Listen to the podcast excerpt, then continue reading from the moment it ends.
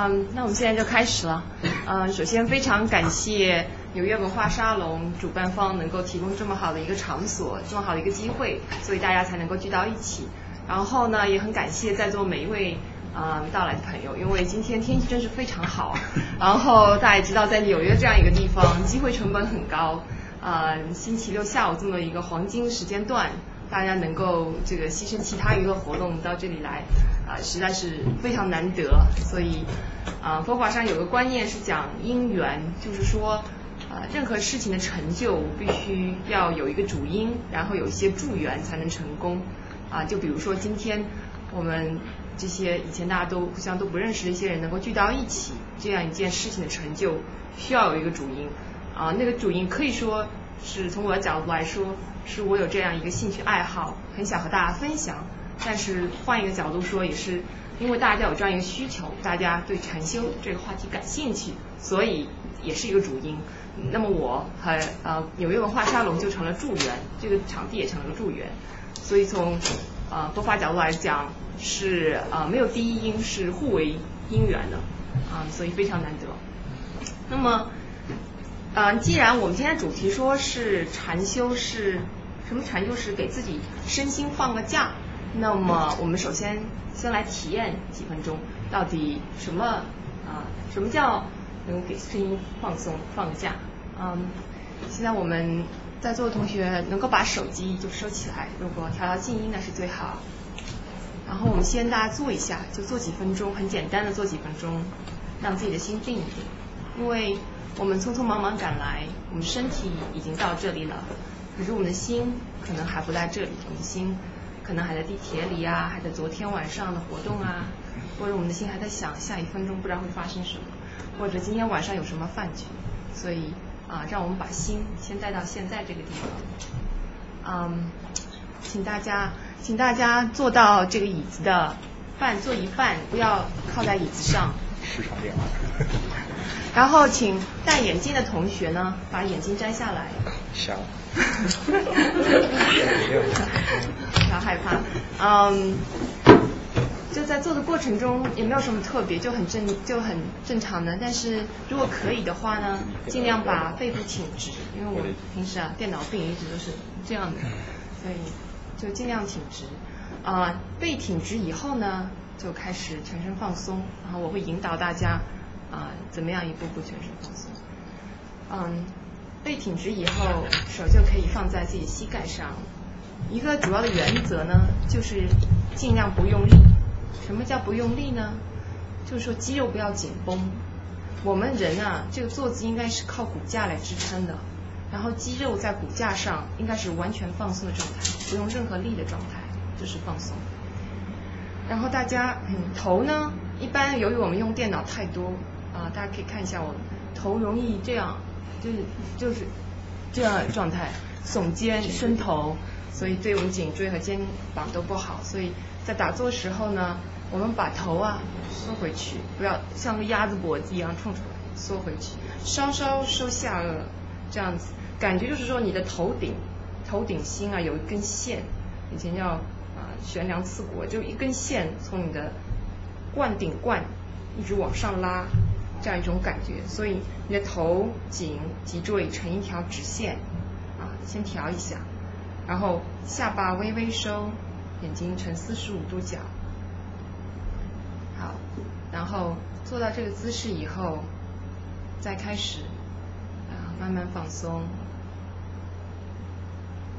要记住你的垂直正坐坐得很直的姿势是靠骨架来支撑，然后在这个基础上，我们把肌肉的压力放松，眼睛可以闭，也可以睁开，但睁开时候不要去看，不要用力去看任何东西，你的视线不看任何东西。好，我们一点点来放松，先放松你的眉毛，眉毛不要紧紧皱，放松眉毛，看你动一下，看看有没有皱着眉。然后放松眼睛，放松眼睛，然后放松你的面部肌肉，看看面部肌肉有没有紧绷？然后放松肩膀，看看有没有耸肩，可以动一下，把力量放掉。肩膀放松，以一遍一遍的让自己的肩膀放松。然后放松手臂，看手臂肌肉有没有紧绷。放松手臂，然后放松小腹，看看小腹有没有紧绷。放松小腹，让力量，身体的力量往下沉，全部放在两个坐骨上。身体的力量下沉，所有的肌肉全部放松，放松背部，放松腰，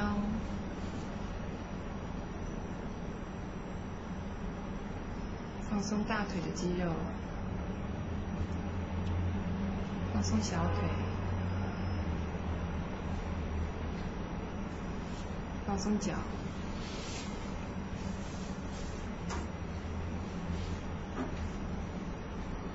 如果还没有放松，可以再从头到脚，一点一点、一块一块的审视，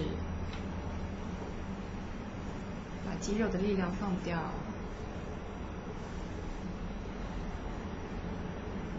放松，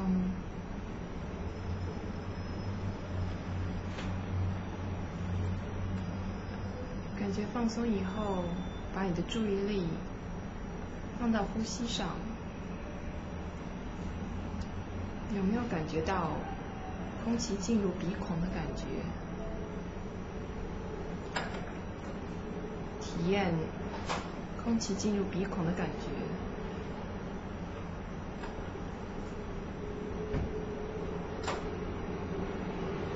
体验空气从鼻孔出去的感觉。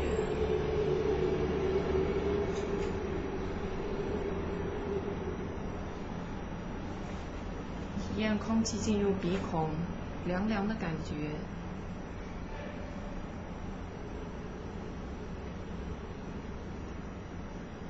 体验空气从鼻孔出去暖暖的感觉，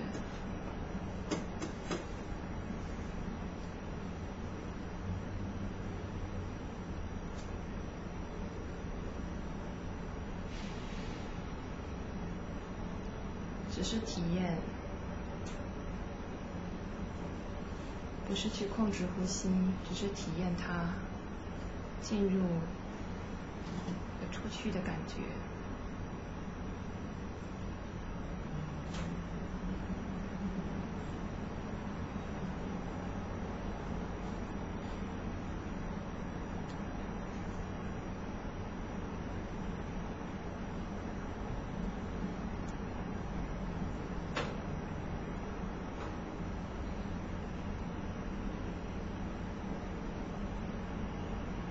放松，体验呼吸的感觉。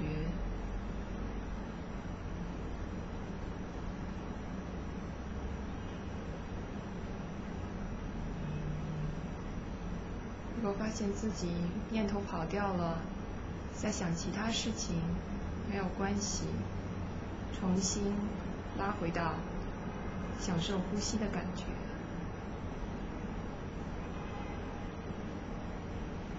享受放松的感觉。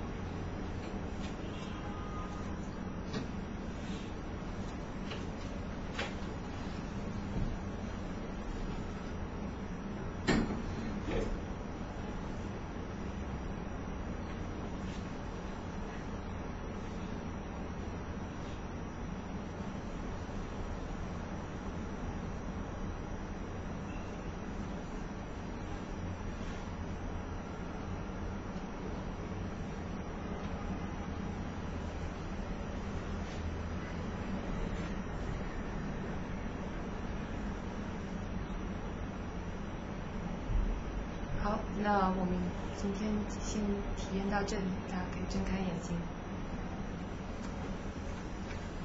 好，今天讲座结束，大家可以回家了。开玩笑，大家感觉怎么样？怎么样？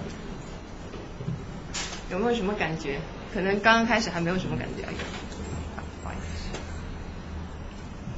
思。刚开始可能比较能体会，但是其实放松说简单很简单，说难也很难，就是它是一个很有意思的一件事情。啊，但是有方法，大家可以用着方法，慢慢慢慢不断的深入。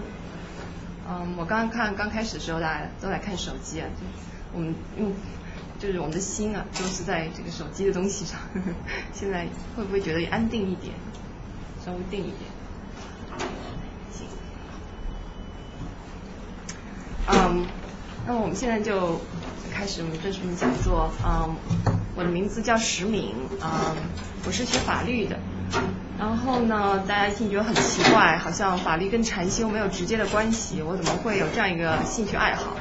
然后这个也是我经常被问到的一个话题，因为我去香港道场打坐的时候，啊，结束的时候有人听说我是律师，也觉得很好奇啊，啊，我也不知道是不是律师给大家感觉 非常理性还是怎么样，就是，嗯，所以先讲一下我个人的故事，我是怎么会接触到禅修这个。啊，这么好的一样东西的。最早接触呢，也是在学校的时候，我是在弗吉尼亚大学读的 JD。啊，说来也真是非常巧，在弗吉尼亚大学的时候呢，我们也有一个类似像纽约文化沙龙这样一个活动，当时是 UVA 的一个博士生啊，他组织的。那么对象也主要是中国的留学生啊，中国的学者呀。我们的 idea 也是跟这个非常相似，就是。啊，每个人有一技之长啊，或者有什么兴趣爱好啊，大家聚到一起分享一下。然后我也就是在这样的一个场合呢，啊，第一次接触了接触了这个禅修和佛法。然后我正好遇到一个学佛有七年之久的一个同学，然后他他讲了一点这个佛教东西，我觉得非常有意思。他跟我想象的完全不一样。就是我们一般人对佛教都会有自己的一些看法想法，但我发现的确跟我想象完全不一样。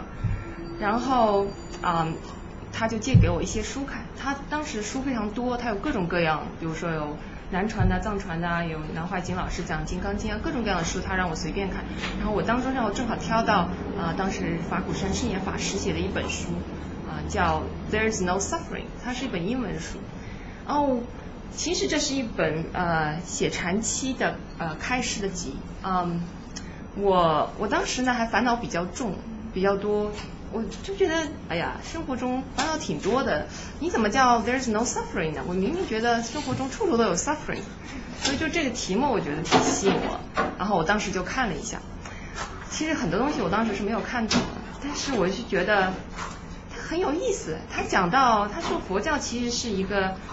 因缘观的一个无神论的，因为很多的时候我们都会把佛教跟宗教迷信联系起来，都觉得佛教不仅是有神，而且是多神论。你怎么叫是无神论呢？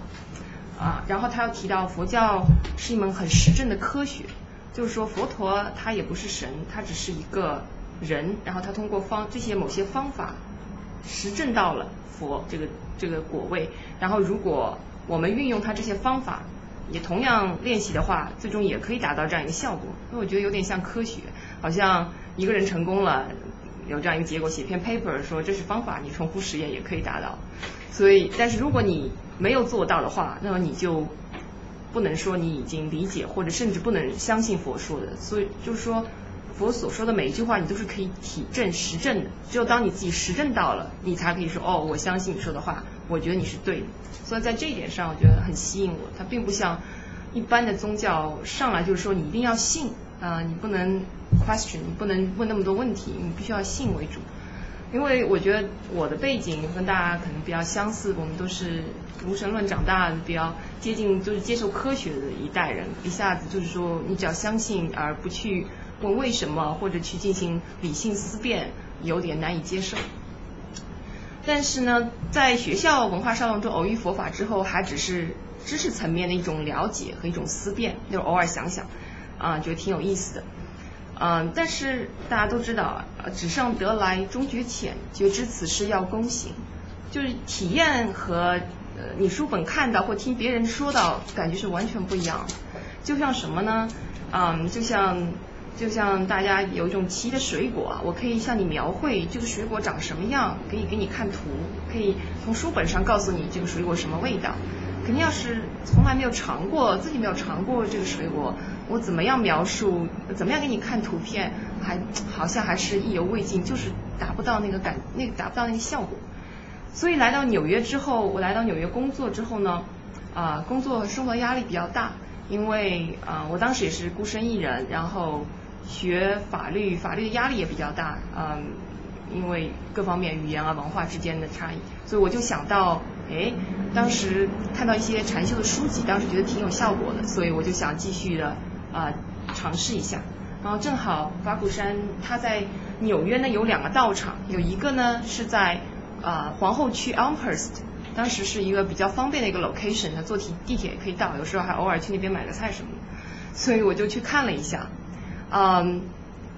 我觉得刚开始看的时候好像还没什么感觉，因为啊，好像还是跟以前想象的封建迷信有点像啊，有一尊佛像在那边啊，好像去的人很多也是大妈，所以我觉得是不是没有共同语言？然后后来呢，正好八月份，我是二零零九年底到纽约来工作，然后二零一零年八月份好不容易有一个休假的时间了，然后那个时候我其实刚来纽约，没有太多朋友，然后有这个一个星期的假期，也不知道去哪玩好。然后他们正好组织了一个亲子营活动，就是美国人这边经常说的 summer camp。他这个 summer camp 呢是由香港道场主持的，他主要是让家长呢带着孩子上山，然后孩子呢就像美国人一样组织一个 summer camp 在那边活动玩，然后家长呢他就给你集中起来，可以进行一些禅修的体验，也可以接触一些佛法的开始。所以我就加入了家长一堆，啊，第一次集中的参加了一些，呃，这个尝试，当然挺好玩的。有一点，因为我当时还单身嘛，对婚姻有着无比的这个向往，觉得结婚是多么美好一件事情。如果找到了白马王子，我日子就舒服了。呃，结果到了禅修营，加入了家长队的讨论，因为大家讨论一下日常生活中的烦恼啊。太搞笑的就是。一堆人先听男方说，哎呀，我觉得真是太有道理了。哎呀，你你夫人怎么没有理解你呢，对吧？然后换一个圈，正好夫人一堆，然后听，哎呀，我也觉得你讲的真是太有道理了。结果哎，两方好像都挺有道理的，然后就觉得啊，有些事情真的是没有绝对对错，换个角度就不一样了啊。然后呃，看到一些自己的局限性。然后由于它是七天，就是整个在山上啊。啊，开始能够他有一些初步的尝试的打坐啊，还有经行啊，就是他让你做了，因为你在那个封闭环境必须要做嘛。哎，做了之后它就有效果，效果就不一样，因为他会教你一些方法。然后我就尝到了甜头，啊，尝到甜头之后，我就越来越铁杆了，就这个对这个兴趣，这个兴趣爱好不仅仅兴趣爱好，它就像一个运动一样，我每天都愿意去尝试去做。然后呃，应该说受益最大的还是禅期和禅食。那么什么叫禅期和禅食呢？它就是一个呃封闭性的一个精进的禅修营，它是为期七天或者为期十天，所以叫禅期和禅食。那么对初学者，我们有禅一，就是一天、三天叫禅三。那么禅期呢，呃，最好的是什么呢？就是我真正的体验到什么叫身心彻底放松。什么叫声音彻底放松呢？大家知道，如果一般呢？你有呃很大心事在挂在心上的话，你估计很难放松。比如说你要失业了，对吧？一一个比较大的人生的起伏，或者说你婚姻遇到很大的问题啊，你生活遇到很大问题，大家这种比较粗重的烦恼，大家很能感受到。或者你今天跟人家吵架了，你的情绪很波动，你也能体会到哦，这个叫压力，这个叫烦恼。但是，一般细的、很细微的烦恼，我们日常生活中每天经历的，大家可能不一定能察觉到。比如说。地铁啊，坐地铁真是让人焦急死了，就开开停停开个停，你你就觉得那个火啊就在你那么闷啊烧啊，那个就是很维系的，或者很简单就是你看不惯，看不惯在生活现象很多，就觉得不管在工作中啊还是生活中，觉得你这个是怎么可以这样子呢？应该这样子对不对？它不一定是很大的情绪起伏，但就是不满，就是有点看不惯，它那种它很维系。但是慢慢它也会积累，它其实，在我们的潜意识里一直在积累的这种东西，一种压力。包括在纽约，它本身就是一个比较浮躁的一个地方，因为呃很迷茫，因为玩的东西太多了，不知道该哪个好，啊总总怕就是说参加了这个就错过了下一个，不知道错过了什么样的美好的东西，所以这个心一直是在波动中的。那么我为什么说在这样的状态下，你的身心是很难放松的？因为你一直在焦虑啊，一直在一直在期盼啊，还有希望啊，你就生怕自己迷失了什么，缺了什么，或者比别人少了什么。在这种状态下，其实我们的身心一直是紧绷的。然后身体和心呢，它是有联系的。我不知道大家有没有看过，没有人吵架的时候是。这样吵架，哎呀，我就是看不惯你啊！是这样吵架对不对？但我就是看不惯你，就是紧握双拳，就是眉毛、脸部都是有表情，对不对？如果你这样你在做瑜伽的时候跟人家吵架，你想想，你能想象吗？无法想象，对不对？所以身体和我们心的状态它是有联系的。然后禅法最浅的一层就是也是反过来通过调身来进行调心，它这关系非常维系。嗯，然后七天的呃禅修或者十天禅修的好处就在于，呃，你的手机全部被没收了，没有任何的跟外界的外援全部切断，然后在整个禅修过程中呢，你不用担心你下一顿去哪儿吃，吃什么好，选择太多很痛苦，他反正他已经跟你安排好，你就到点去吃饭，到点睡觉，然后你在整个七天中每天该干嘛也全部给你安排好，你不用动脑筋了，所以。呃，你到后期进入状态的时候，像我几乎就不知道没有就会没有时间的感觉了。我刚看到天亮，我如果起了一个念头，我不知道是上午还是下午。如果是天黑的时候，我不知道是因为我们早上起得很早，我不知道是早上还是晚上。在那个是感觉下，因为当你身心全部放松，你没有参照物的情况下，你连时空观念都会都会没有，然后一天就会唰的一下就过去了，很快。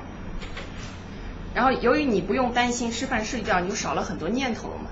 还有呢，在禅修过，在这种精进禅修过程中，你是禁语的。什么叫禁语？就是你不准说话的。嗯，看很多人是无法想象，你让我七天不说话，我不如死了算了。但但其实大家不如去试一下，其实效果非常好。为什么呢？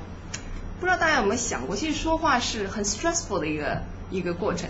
那外向的人，像我，其实我很外向，我很喜欢说。呃，内向的人其实是很讨厌说话的。但实际上说话的确是 stressful，为什么呢？因为你在跟一个人交流过程当中，你要想想，哎呀，我说这个话得不得体，是不是该这么说？然后我的我这个人就心思还不是太多，有些人还经常会读人家的话里话，这个人对我说这句话是什么意思？他做了这个表情又是什么意思？就是他其实。在说话的过程当中，他的潜意识不停的这个暗涌，这个流动啊，不停的有这样起起伏伏、起起伏伏。他是不是看不惯我？还是他他这个说这个话什么意思？其实心情绪会有波动，可能比较维系，一般人察觉不到。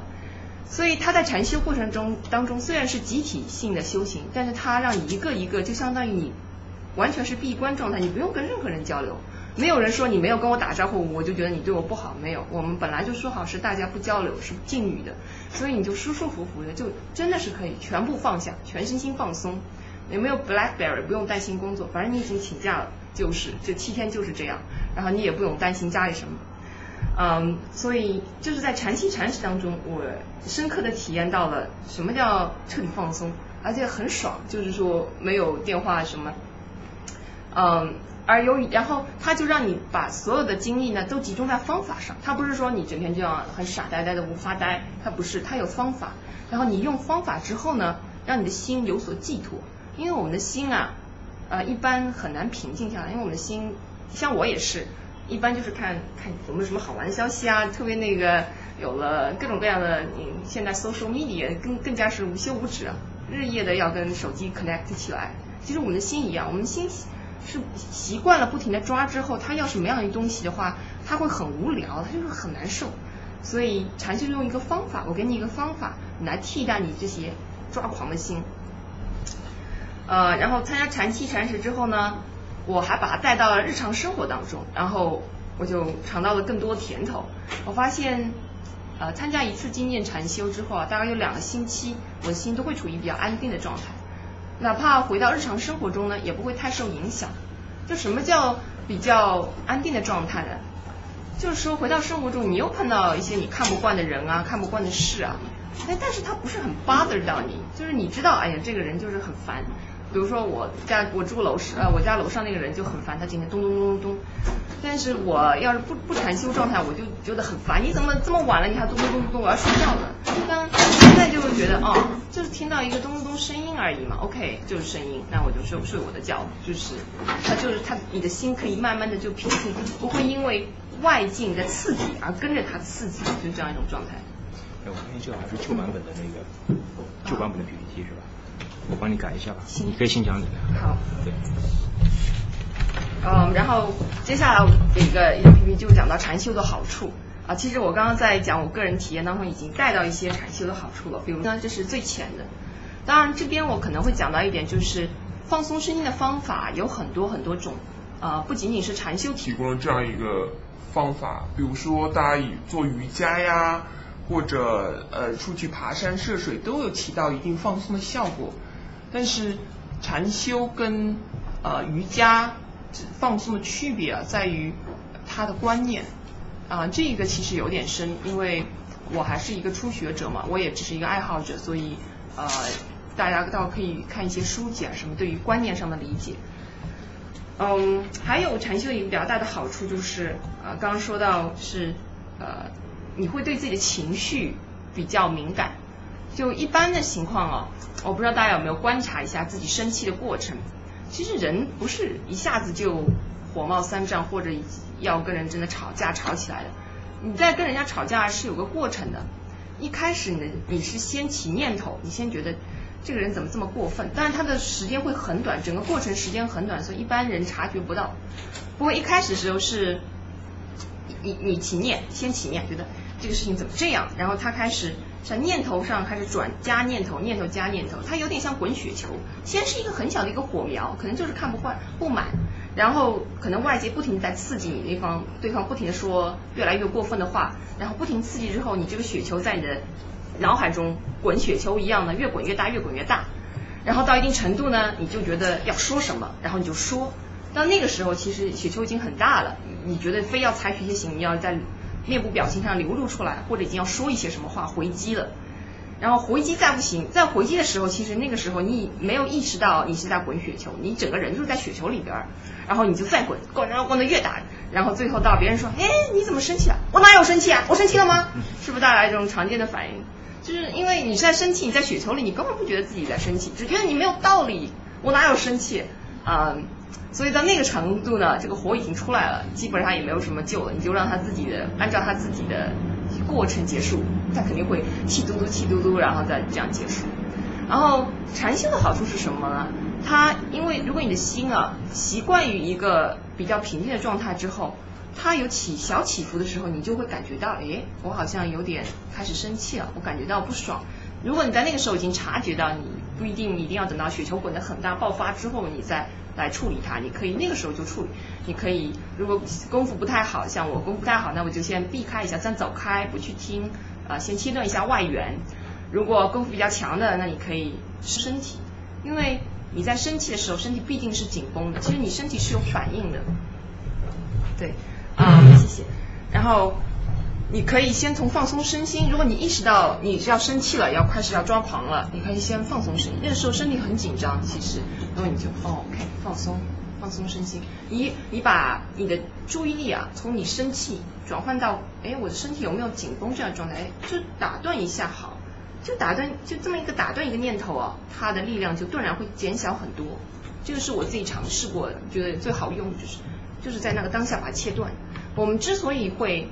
越来越生气，越来越生气，以至于必须要爆发。原因就是因为你在整个念头从小雪球滚到大雪球过程中，你始终没有察觉到自己在滚雪球，始终没有切断一下，哪怕切断一秒钟、两秒钟，力量也是非常大。你就把记注意转移到其他事情，比如说我放松身心，放松身心是放松身体，把身体放松，或者到外面去呼吸新鲜空气啊，深呼吸啊，效果都是非常好。然后当然这个要练啊，不是很容易，这要看生气的程度。如果你这个人特别特别大的烦恼，那还是你的心的力量没有那么强的，你很想把心抓回来，但是由于那个愤怒的程度实在太 overwhelming，你还是会被倒过去。但通过慢慢练习，这个天平慢慢会倾斜。然后我就发现，呃，我比如说以前我会生气一天或两天，哎，我现在基本上只要生气几小时，很快就能调整过来。也就是说，啊，禅修呢真的是无止境的，无无极限的。那么怎么知道自己有没有进步呢？很简单的一个检验方法就是，我经常用这个做例子，看看我最近有没有经常生气啊。我如果经常生气，生气了，我跟以前跟以前的我相比，是不是生气的时间缩短了一点？如果缩短了一点，那就是进步。我就要鼓励自己，哦，好看样子我用的方法是对的，因为它帮助到了我。啊，因为我是一个很很 practical 的人，我很现实，就是说我我学禅修的最原始、最根本的目的，就是希望能够帮助自己放松身心，更好的处理情绪。所以我一直记得这是我的目标。如果我在运用他所教我的方法过程中，我离这个目标又近了一点，那么我就觉得 OK，我是在一个比较正确的方向，那么我可以继续这样努力。所以啊，如果你对自己的情绪啊容易察觉之后，你也比较容易活在当下，然后会增强一些同理心。因为如果你不完全从自己的角度出发，有时候你会比较容易转换角度去听听啊别人那一方是什么什么样的观点啊，慢慢也烦恼会相对会少一点。然后呃，然后呃进一步，如果你的禅修越来越深入的话，你会对自己的。对自我的认识会越来越清楚，甚至说增强一种自省能力。比如说，包括包括你知道你的你对你自己的个性啊，或者什么东西比较能让你生气啊，你对什么东西比较执着啊，会有一个比较清晰的一个了解。就比如说，啊，我知道我是一个有种很强观念的一种人，比如说我我对某种事物都有很很强的自己的看法，但对有些事情呢，我又很无所谓，呃。然后你就可以针对自己的个性啊、特性啊进行调整。哦，我知道我在哪方面可以继续调整，所以它是一个认识自我、提升自我的一个过程。然后包括对环境的认识，就是说，我觉得禅修在高级阶段啊，这个我还没还没做到，但是我呃看到观察过一些修行非常好的人，或者是一些禅师啊，他们在待人处事的时候是非常非常好的。是非常所体现了佛法智慧。待会儿我们会看一段师傅的录像，大家可以观察一下，师傅没有一句是废话，而且他每一句话都是恰到好处的。他当然他不是现场版，现场版还要好。我我其实也没有见过师傅，很遗憾。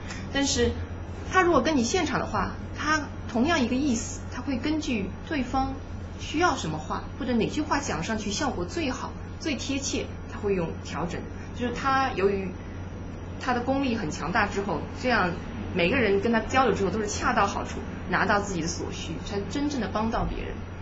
啊，我们一般凡夫都是觉得，我觉得你就是需要这个，实际上也不知道对方真的是不是需要这个，都是从自我的感觉来判断。但师傅是没有这种自我，他是转换角，就觉他很首先他很很有智慧，他知道你现在处于哪一个状态。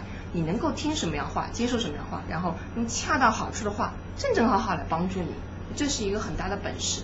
但据说禅修的高级阶段就是可以帮你做到。那这一点我觉得就是我们日常生活中、工作中说到情商啊，它有极高的情商，就是说在这种状态下，就是我们所说的智慧，智慧和知识的差异就在这儿。我可以学富五车，但是我可以在为人处事上一塌糊涂，不知道说什么好那种。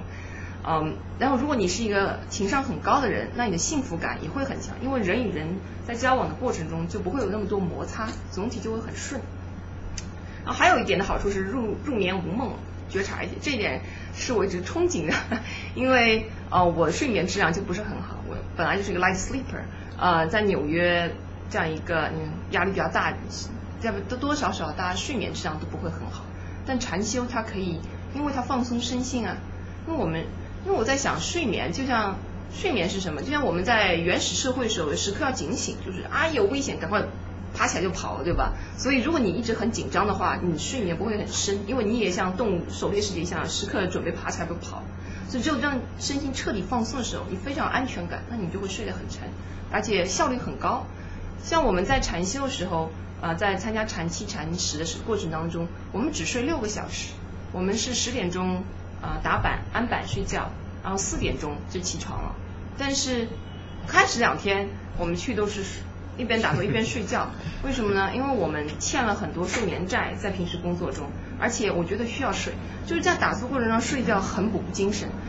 第二天之后，第二天之后，哇，那个精神百倍啊，那个感觉是咖啡远远根本无法想象。因为我现在也喝咖啡嘛，上班的时候，呃，这样就喝咖啡，但是去没有咖啡喝了。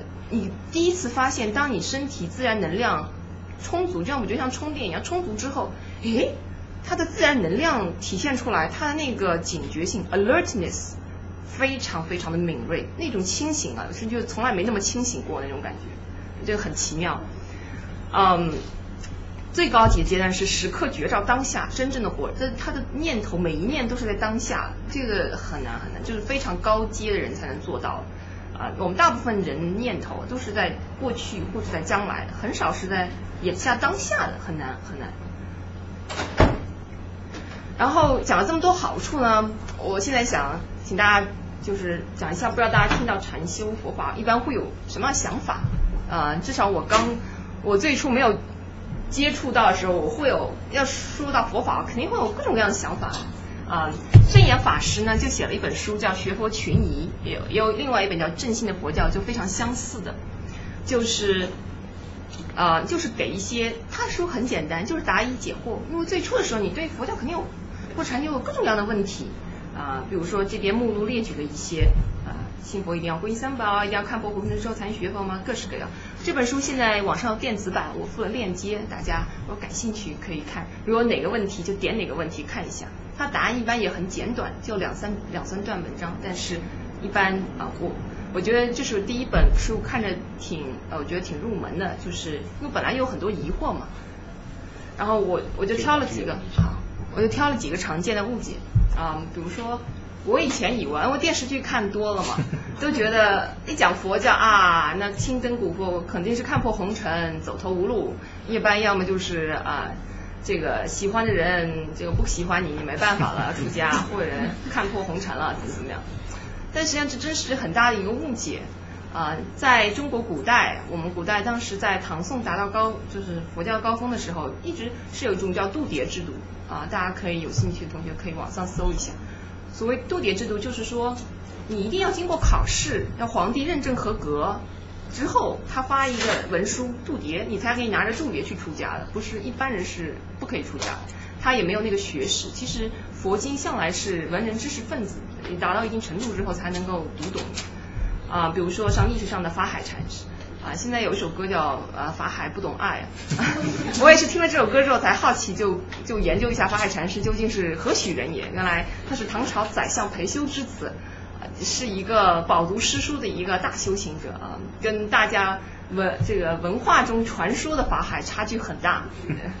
然后玄奘法师就是《西游记》里面唐僧的原型啊，他更加是家族是儒学世家，他们出家都很早，大家在十几二十岁的时候都已经出家了，而且都是饱读诗书的文人。像近代比较著名的虚云大师，他也是出身官宦世家的。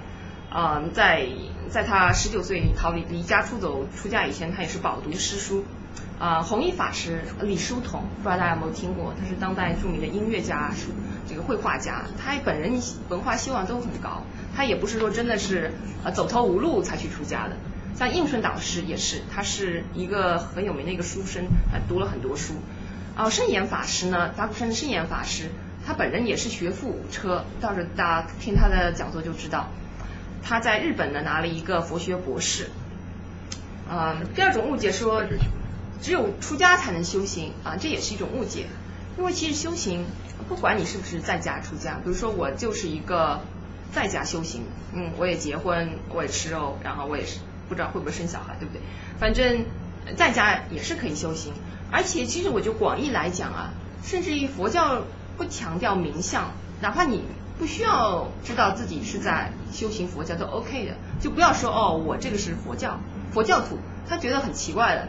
其实只要你在用他的方法修行，你具备这样一个，你认同他的观点理论，然后你用他方法证到他所体验到的东西，这个就叫修行，不需要冠一个名字说你是佛教徒，他不是佛教徒，没有这种说法，他是很宽泛的。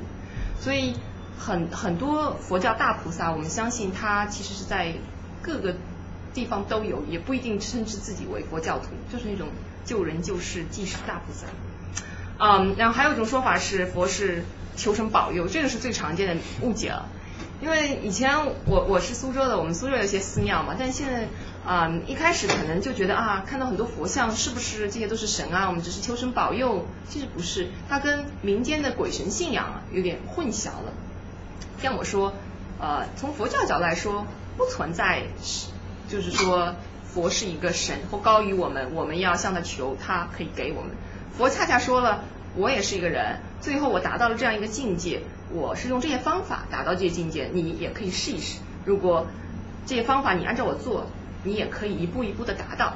然后你要求的东西呢，你不要问我，我不会给你，我不是让造物主给你一样东西。他说你问自己，你自己其实内心就有答案，他是让你向内观的。嗯，所以跟由于中国佛教到后来跟中国鬼神信仰啊太混淆了，跟道教、佛教啊还有一些鬼神信仰混淆，所以以至于大家一直误解。包括有人说啊，那既然呃佛像不是说是一个神，那你凭什凭什么要拜呢？大家对礼佛有误解。其实礼佛更多的是对自己对自己的一种一种内心的调整，对身心的调整。大家可以试一试，能不能一边拜佛一边骂人，或者一边生气，很难很难做到。能做到的告诉我。其实他是通过这样对自己的身心进行调整。一般人都是，特别是像我们这样呃接受过高等教育的人，都是自视甚高，都觉得自己很了不起的。呃，不管是很很强，就是很明显的，还是很维系的，都是自视甚高。但是我发现，当你在拜佛的时候，你真的会有一种不一样的感觉，很难再自视甚高呵呵，所以挺有意思。然后啊、有人就说，哎呀，我最我听到最多就是说佛教是闲来无事才学，等我老了再说好不好？这个就很难说，为什么呢？其实大家都不知道会不会有老了那一天。嗯、很多飞来横祸的人真的都不觉得自己会死，所以时间真的很宝贵。然后我想破除一些大家对佛教误解，所以我就放了一些照片给大家看看，这个现代版修行、现代版禅修佛教是什么样子的。嗯，这是 有个东出禅寺，就是在 Elmhurst 的那个禅中心，我们有一个叫 choir，就是合唱团，每逢节假日就以佛曲唱歌的形式表现一种修行，一种散播一种正能量这。就跟新教学。对，然后我们啊、法鼓山也有一个青年禅修，呃，叫 DDYP，就是给青年人在三十五岁以下。今天两位负责人也在这儿，大家有兴趣可以啊、向大家讨教一下。嗯，就是 这些我们这一张画面就是大家在学法器，因为看到很多引磬啊。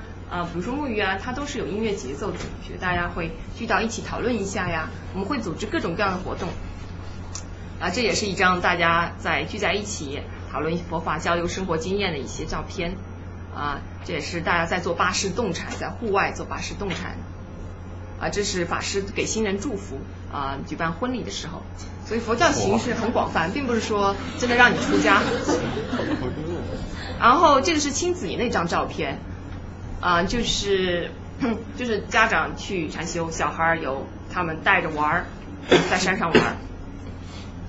这个是禅七禅十，一般在结束时候大家会合照合影。当中这一位是老师，这个白胡子的英，他是一个英国人，是英国医生，是圣严法师西方传法的一个弟子，他很厉害，我参我很喜欢他的禅修。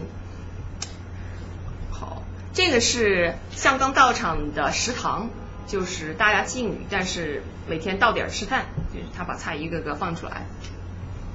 这个是这个是法鼓山的法师思维法师在厨房里边做这个素食披萨，自己做的。法鼓山其实办了很多实事，也培育了一代僧人。他有一个法鼓就僧伽大学，这些法师都是一般都是有大学知识以上文化水平，然后参加正规的培训。啊，这是禅堂，是香港道场禅堂。禅堂的感觉非常美，它是继承了唐朝时期禅宗的对建筑以及对一些审美的理念是简洁 simple，这个 simplicity 啊，极简主义。这是一张大家啊最常见的打坐方式，呃，禅修方式打坐。这叫精行，精行什么呢？大家其实提到啊、meditation，大家以为只有一种就是坐着，其实不是，也有精行。在动的过程中，在走路的过程中放松的走路也可以体验。然后这个叫小参，小参什么意思呢？就是说，由于整个禅修过程当中是静语，那么如果你有问题，比如说我对方法还不是很清楚，或者我身体这个不舒服那个不舒服，会有一些想法，这个时候就是你可以向老师请教，这个叫小参。啊，这个是禅修结束之后，我们去户外，因为香港道尔它有一大片土地啊，在山上，风景非常好。然后他的负责人叫常文法师，是一个西方人。他特别的喜欢玩儿，所以我们结束之后就他发明了沿着小溪走的这样一种禅修方式。这个要非常的专注，真的要以禅修状态，因为它非常的滑。我们 我就滑倒了两次。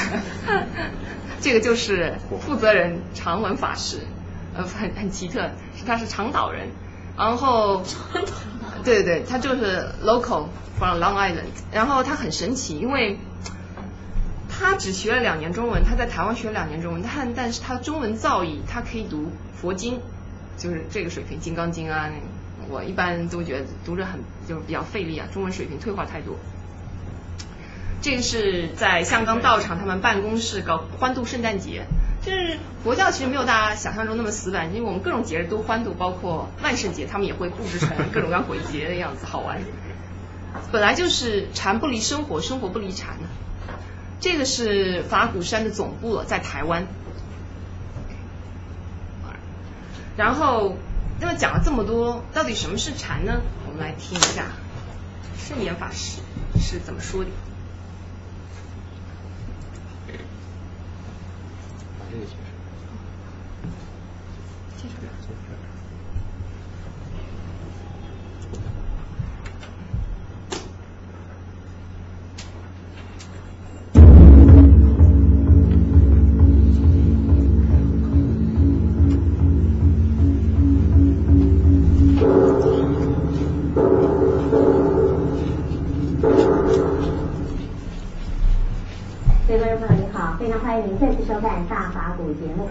从这集开始，我们要跟您谈一连串有关禅的问题。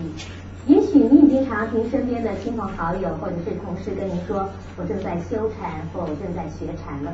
那么也许有人动不动就跟你说，这里面很有些禅味，或者说这里头有禅机，甚至呢，有的茶艺馆也取名叫禅言。那究竟禅这个我们常常看到听到的字，它真实的意义是什么呢？我们在这请圣严法师来为我们开示。现在许多的人呢，都用“禅”这个字，呃，甚至于呃茶艺馆呢，也叫做禅了。啊，还有呢，呃呃，人家餐馆呢也用禅了。呃，很多地方啊都用禅了，甚至于打桥牌都要用禅。那么这个是不是啊真正的禅呢？呃，我想是这个不是啊，呃，禅宗的禅。禅定的禅，而是呢被缠住了的缠，应该呀是那样的缠的啊。所以真正的禅的意思啊，是智慧，是慈悲。呃，禅的意思主要是啊智慧，再加上定力。所谓定力是什么意思？定力呢就是啊不受环境的影响，不受啊任何的诱惑。那叫做禅，那就叫智慧，那叫做定。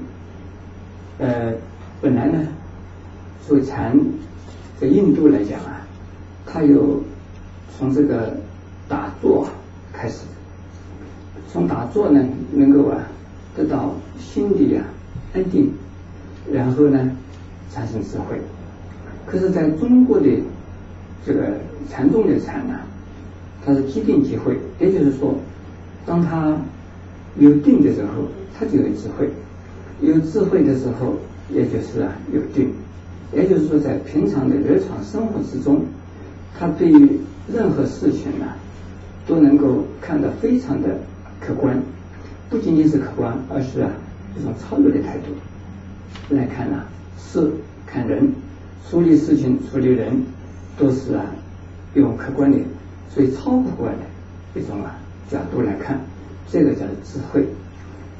因为已经有了智慧的人呢，不会啊受到任何人事物的诱惑，刺激而产生冲动，产生了呃心理上的一种啊呃烦恼，这叫做禅。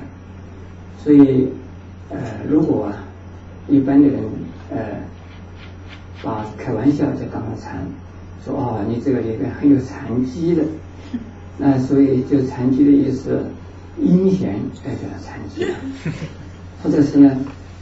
暧昧也就是禅机了，那么这个是跟禅的意义是不相同的。不过呢，在日本呢，因为中国的禅宗从啊相当于我们中国的宋朝的时候传到了日本，那么但是日本人呢就把它用到了现实的生活里面去，并不仅仅是啊在这个寺院里边。在这个丛林里边，在山林里边呢，修行的禅，因此他把禅的精神呢，放到，比如说吃茶的时候，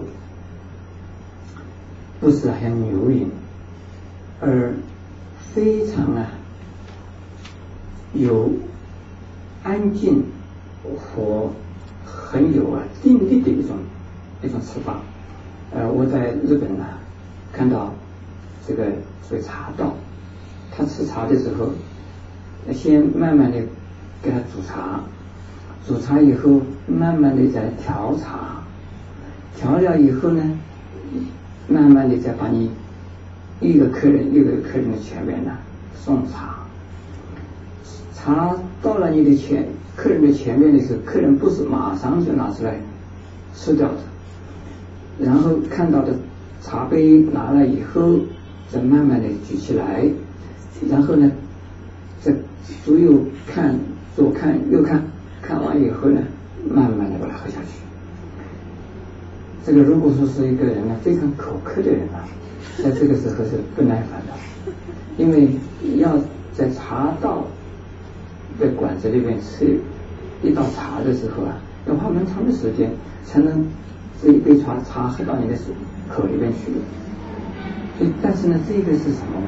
就是练习你的耐心，练习啊，你的呀一种沉稳的一种心态，而且能够享受啊这种宁静的呀这种气氛，这就是日本的茶道。还有日本的花茶花的这个花道啊，也有禅的精神在里头。就是说，一个家庭的插花也好，一个大场合的插花也好，他们都是非常的简朴。而看到有一种啊自然的、宁静的，而生气勃勃的这种精神出现。那么这样子的话，这个是啊日本的花道。那么日本人呢，这个剑道也是的。他射箭呢，他并不是一定要杀人的，他的射箭的本身就是练习一个定力的。所以说呢，在射箭的这个人呢，本身呢，先有一种啊。安静的、宁静的一种心境出现以后，在这个射箭。不过在现在的这个日本人啊，这个这一些呃所谓茶道也好、花道也好、剑道也好啊，都已经没有像禅宗的这种精神。他们是在模仿的，并不是真正的在修行。可是当初啊，他们是修行。所以说呢。呃，我们现在在国内的台湾呢，有许多的人也在依样画葫芦，在那模仿。呃，是不是他们真的有禅的精神呢？我想啊，呃，教师名声也很好的，呃，希望他们能够真正的有禅的精神。呃，禅这个字可以用，但是呢，没有学习它精神的话，很可惜。所以说，我倒是希望这些用禅的名字。用这个字，而用呃中国，不管是商业的行为也好，娱乐的行为也好，呃或者是消遣的行为也好，先到我们农场上来打打坐，呃真的先先来学打坐，学完打坐呢，呃然后呢真正的参加我们的禅系，也了解啊修行的这个过程之中啊一种体验之后啊，那再来呃。做那一些呃工作，我想就比较好一些啊。我想呃这样子的讲法，也许我相信很多人可以同同意哈，也可能呢有一些人觉得，哎呀，禅是这个样子的。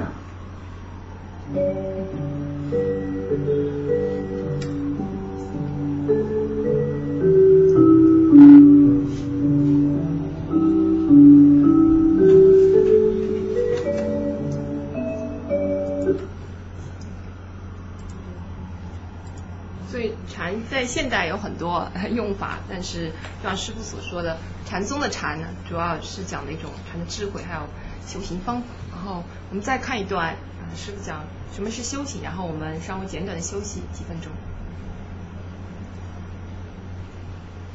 到底什么是修行？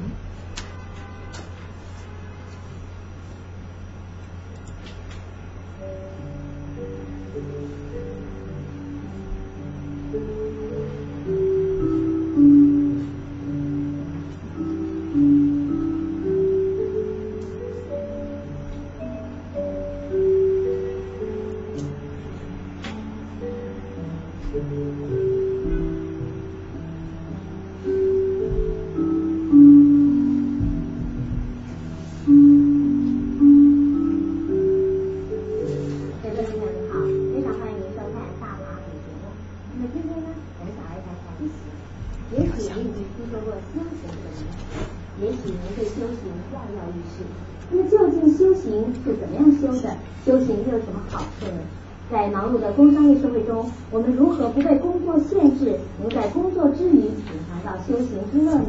现在就请圣云法师来为我们开始。修行这个两个字啊，是什么意思？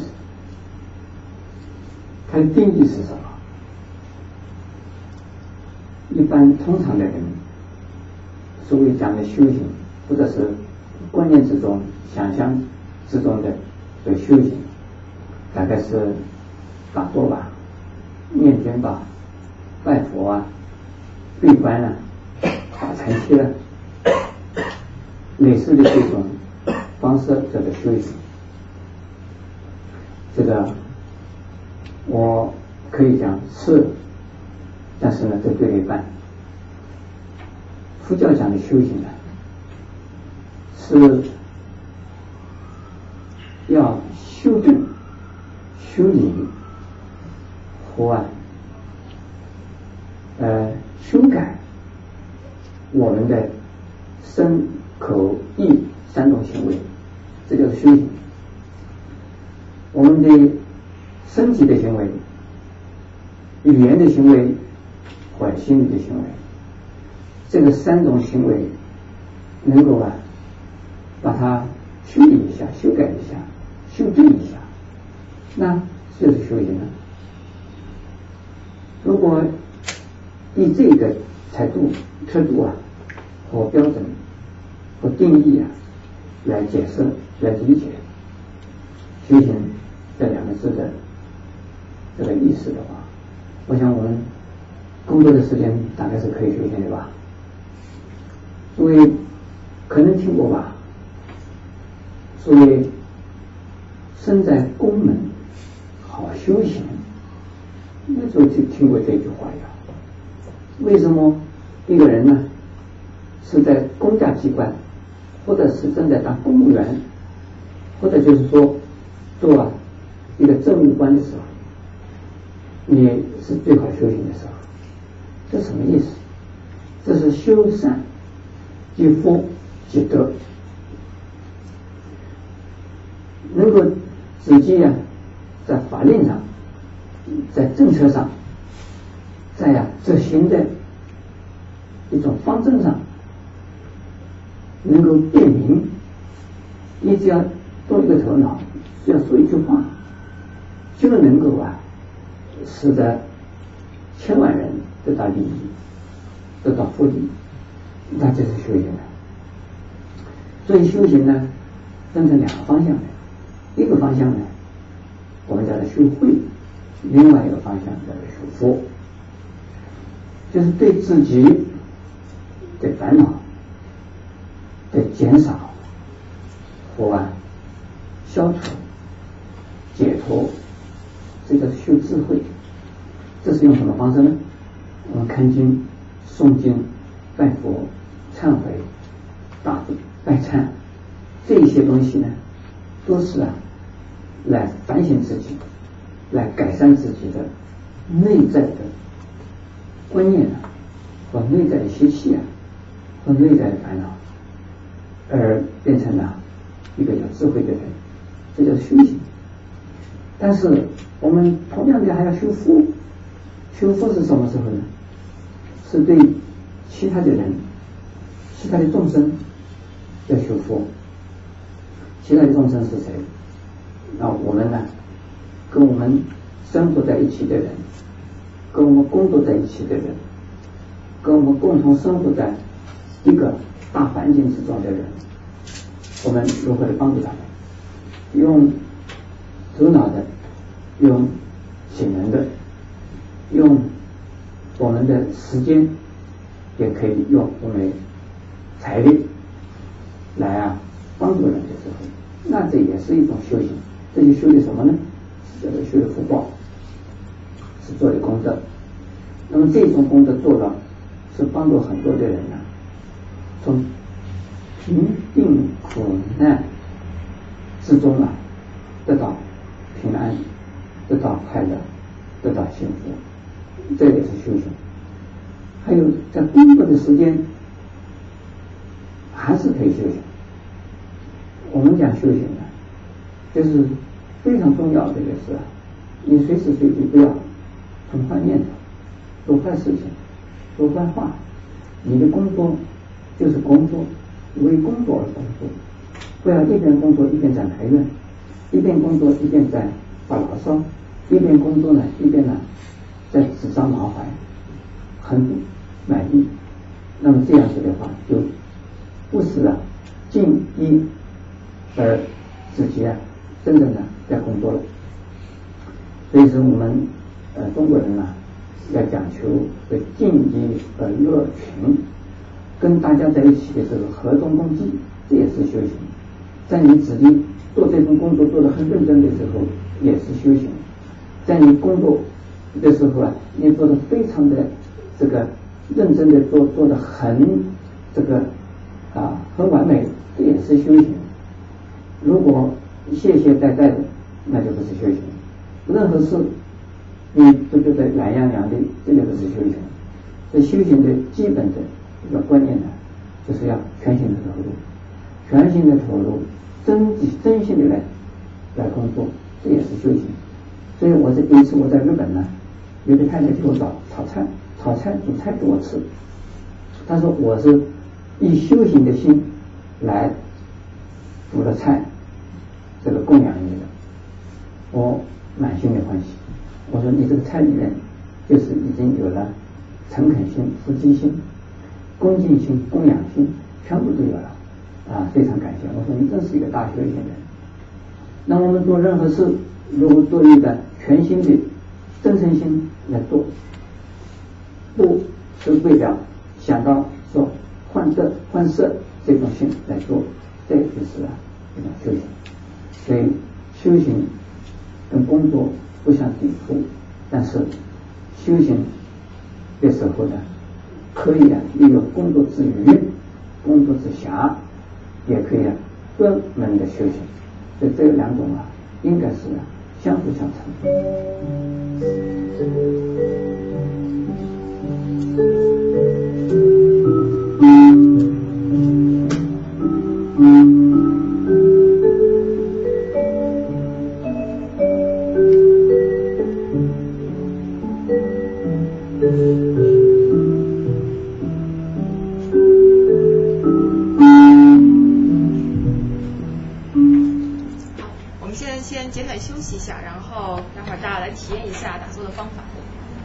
休息多少时间？啊，十分钟。五到十分钟吧。好，休息一会儿吧。然后，呃，如果要上洗手间的话，出门左转再右转。开灯吧，灯在哪里？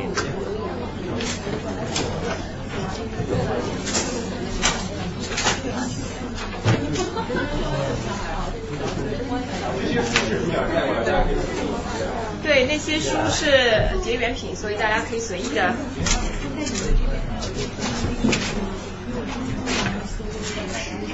有，他就在 Elmhurst，对，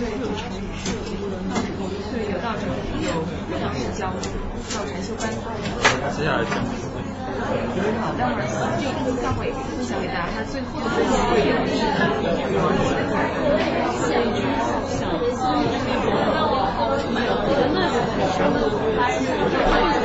还有这个也有在做半天，讲述一点。对，或者的，他有讲经班，我最近是在讲东方经，里面解释经班的东西，聊一聊。啊，这个是智力上的了解，还有就是我也是讲打坐，关系很多，我当时都有。你理解，那这个的话是任何人都可以去吗？任何人吗？对啊，我不懂。在曼哈顿有吗？只是呃，就是纽约只有呃 Elmhurst 一家吗？纽约现在就只有，它就在 Elmhurst，因为它义工全部在 Elmhurst，比较方便，所以。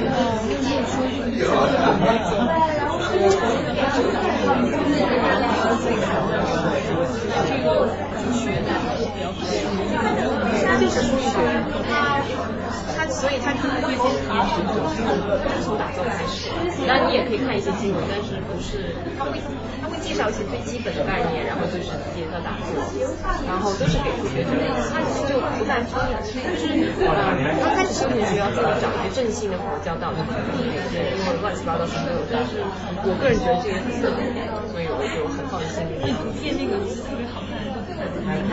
那个是在纽约象冈道，是开车的话两个小时。然后它是是禅期禅师，就是你开始先要在 Alton 在那个道场先学习一下基本打坐，然后打一个禅一十天这样做，从九点到五点，然后禅一之后你可以尝试禅三，然后就可以进阶到嗯。你刚才有一个图片，就是大家在就是不光是坐着，是站着还是走着在行，叫经行。会简单的介绍一下叫经行。我还有一个问题，我不知道我来晚不知道你讲，你要是讲了没关系，我回去再听。你要是没有讲，我想我有，就是你是找了很多的呃不同的这个呃 denomination。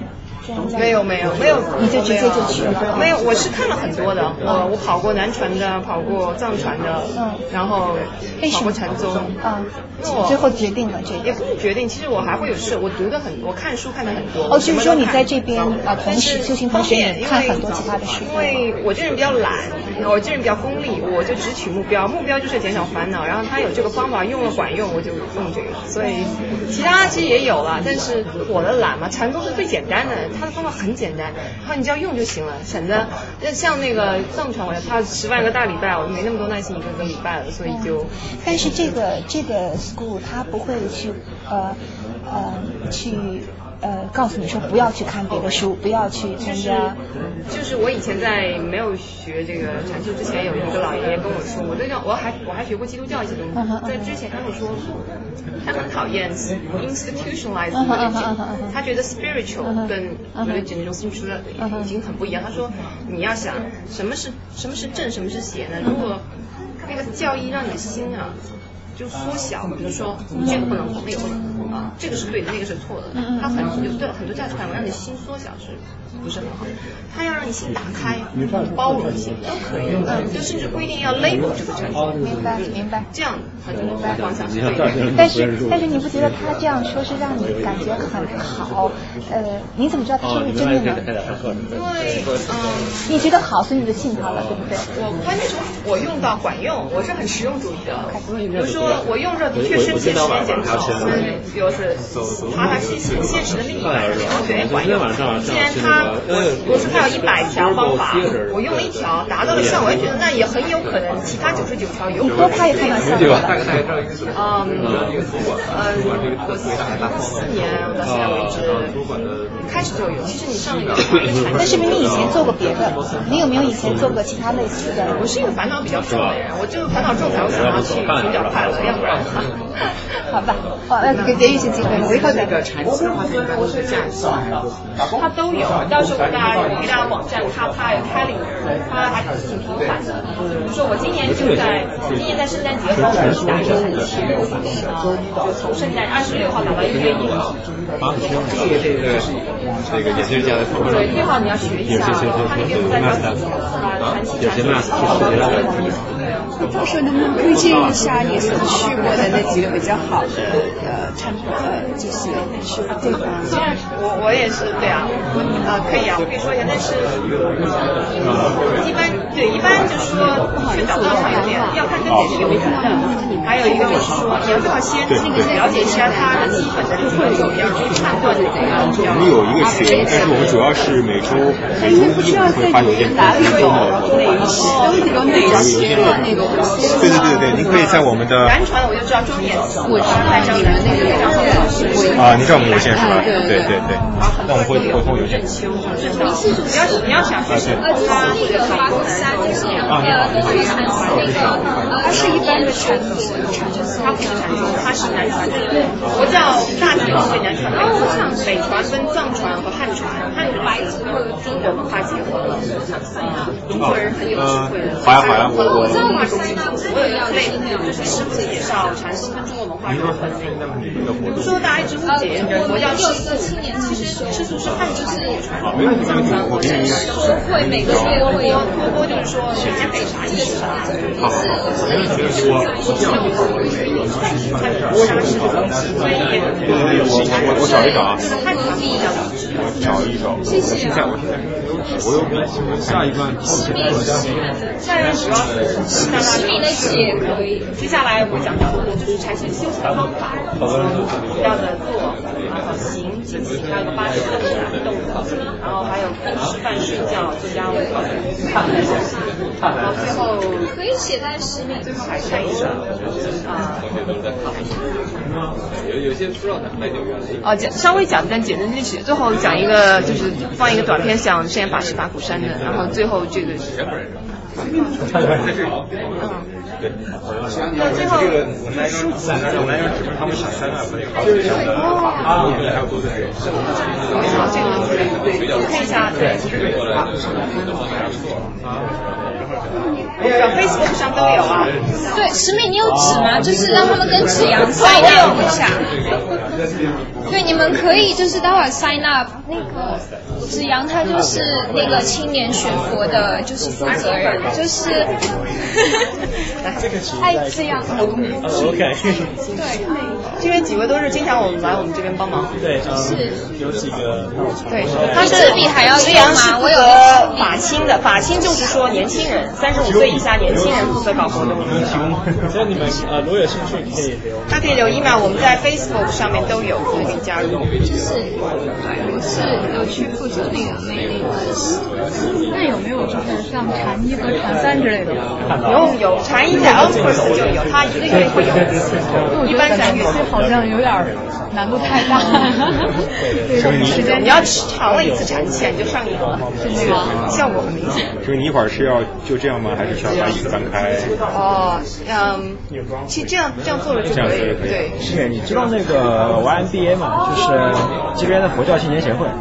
呃，可能直阳知道的多，呃，直阳的问题。他们想三个对，昨天刚才过来，他下周也要办一个座谈的，是吗？是吗？哎，对，有很多这样的。其实纽约还是很好，在什么地方可以买得到？哦，中就在禅中心有好多，今因为他拿错了所以你全部拿英文。对，英文的。然后现在就是在东禅这个这个地址，这个地址就是你坐 archery 就能到的一个地方，它有很多书可以请。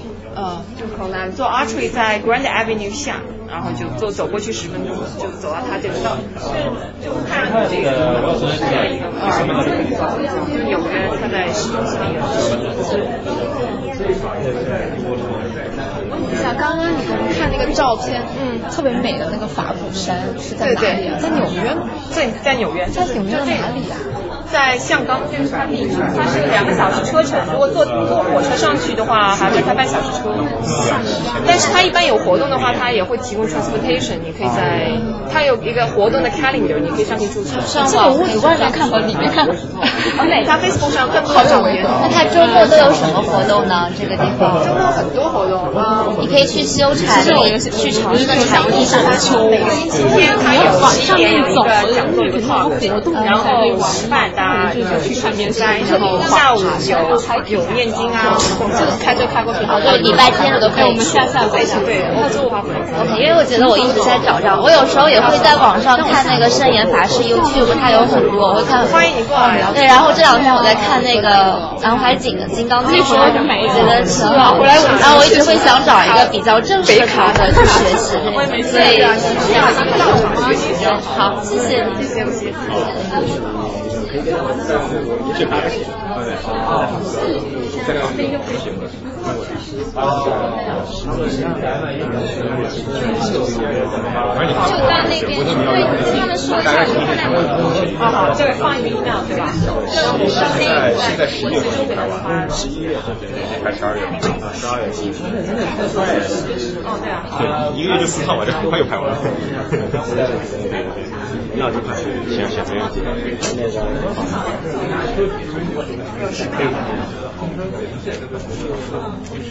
大家都关心这个爬鼓山的事儿。他还怎么样？我我走路我我也没有没有。我在北京看的这这个技术，真的太有特色。对，他但是挺严肃，挺严肃的一个，所以就是他想说很苦一个，非常好。但他又，我看他好像是也也做一份儿，我还以为他会去华尔街，他这样，都有。摩根斯坦也有，但是后来还是有志于事，还是做事事情事情吧。我觉得像他比较成熟，也没发现他才去改变一下。十五而知一，才是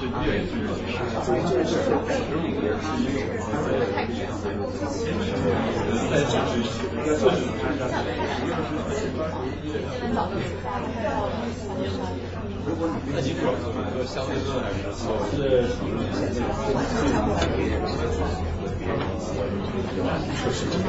十五而知一，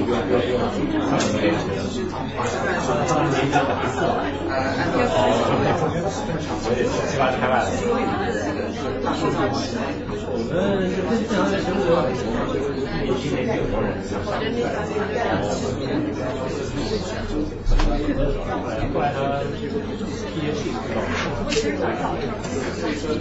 作为真的学生还是有这个呃，做场那么多年，和场面有和谁有关系？各种各种，但是毕竟我相信我我想去，一个是在这里面，我在做我在做跟事情有关系。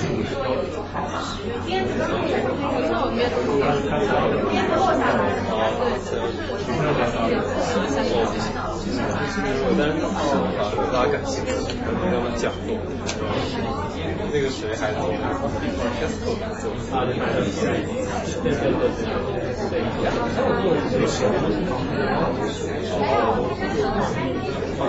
讨论的课没讲。啊，那差不多就开始。好，那我们继续吧。啊，待会儿结束的时候，啊，这边有一些我从城中心拿过来的结缘品，呃，大家可以随便拿一些，都是英文，所以大家正好就当练习英语了。城中心有很多这样的小册子，很简呃短小精悍，很好的，在在 Elmhurst 大家做 archery 可以到的一个地方。然后今天呃法清负责人任志阳也在这里，所以大家如果感兴趣可以 sign up，呃留 email，然后他以后有什么活动可以通知大家。法青是一个月每周六都会活动一次，然后活动很丰呃丰富多彩，有爬山啊，我们大家都很喜欢爬山或者呃有学法器呀，还有茶禅呐，对啊，书法禅各种各样，啊还有呃阅读书籍，然后分享心得啊，然后都是在 Almhurst 的这个场地。嗯，这个 PowerPoint 的最后结束的时候，嗯，我会分享给大家，大家有些链接也可以拿着看啊。然后，呃，各种各样的活动呢都在嗯活动活动它你去它的 website 它都有 calendar，你可以点击。香港倒是很美啊、但是一般你可以先从呃东珠禅寺开始，他会教初级打坐班，就真的是你一点都不懂，完全不懂过去，它可以最初级的教，它一般会是两个连着两个星期六教一下。然后就拿过了关，你就可以打禅衣。禅衣它一般一个月的，一般最后一天它会举行一个禅衣，一般在星期六，就是让你从九点到五点做一天，它不是做一天了，就是说当中啊、呃做半小时，然后动半小时，然后吃饭，吃完饭再回过来再做八十动禅啊，动一动。我待会儿会讲一下啊、这个是东突禅寺。然后东突禅寺每周每周日都有活动，它有啊、就是法师开着或者请其他的呃比较有禅修经验的人来讲。然后这里做个广告，就是东禅寺很需要翻译，其实我就是其中一员。就是什么翻译呢？就把英文翻成中文，中文翻成英文。所以我想在座每一位都是啊、都是这个中英文都很好的，我们也很需要这样翻译的人才。好，开始。嗯，我们刚刚介绍这么多观念呢，我们就现在不如自己来尝试一下各种方法。我们嗯一开始的时候已经体验了一把打坐，然后但打坐具体应该怎么来呢？我们听一下圣严法师是怎么讲的。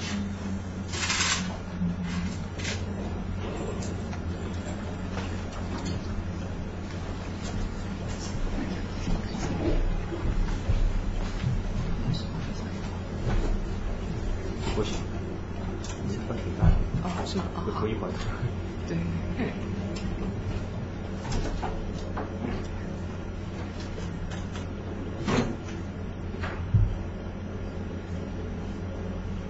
这个穿这个叫法清，法清的意思其实就是为了让道场更庄严，就是不要五颜六色的比较花哨的衣服。为什么？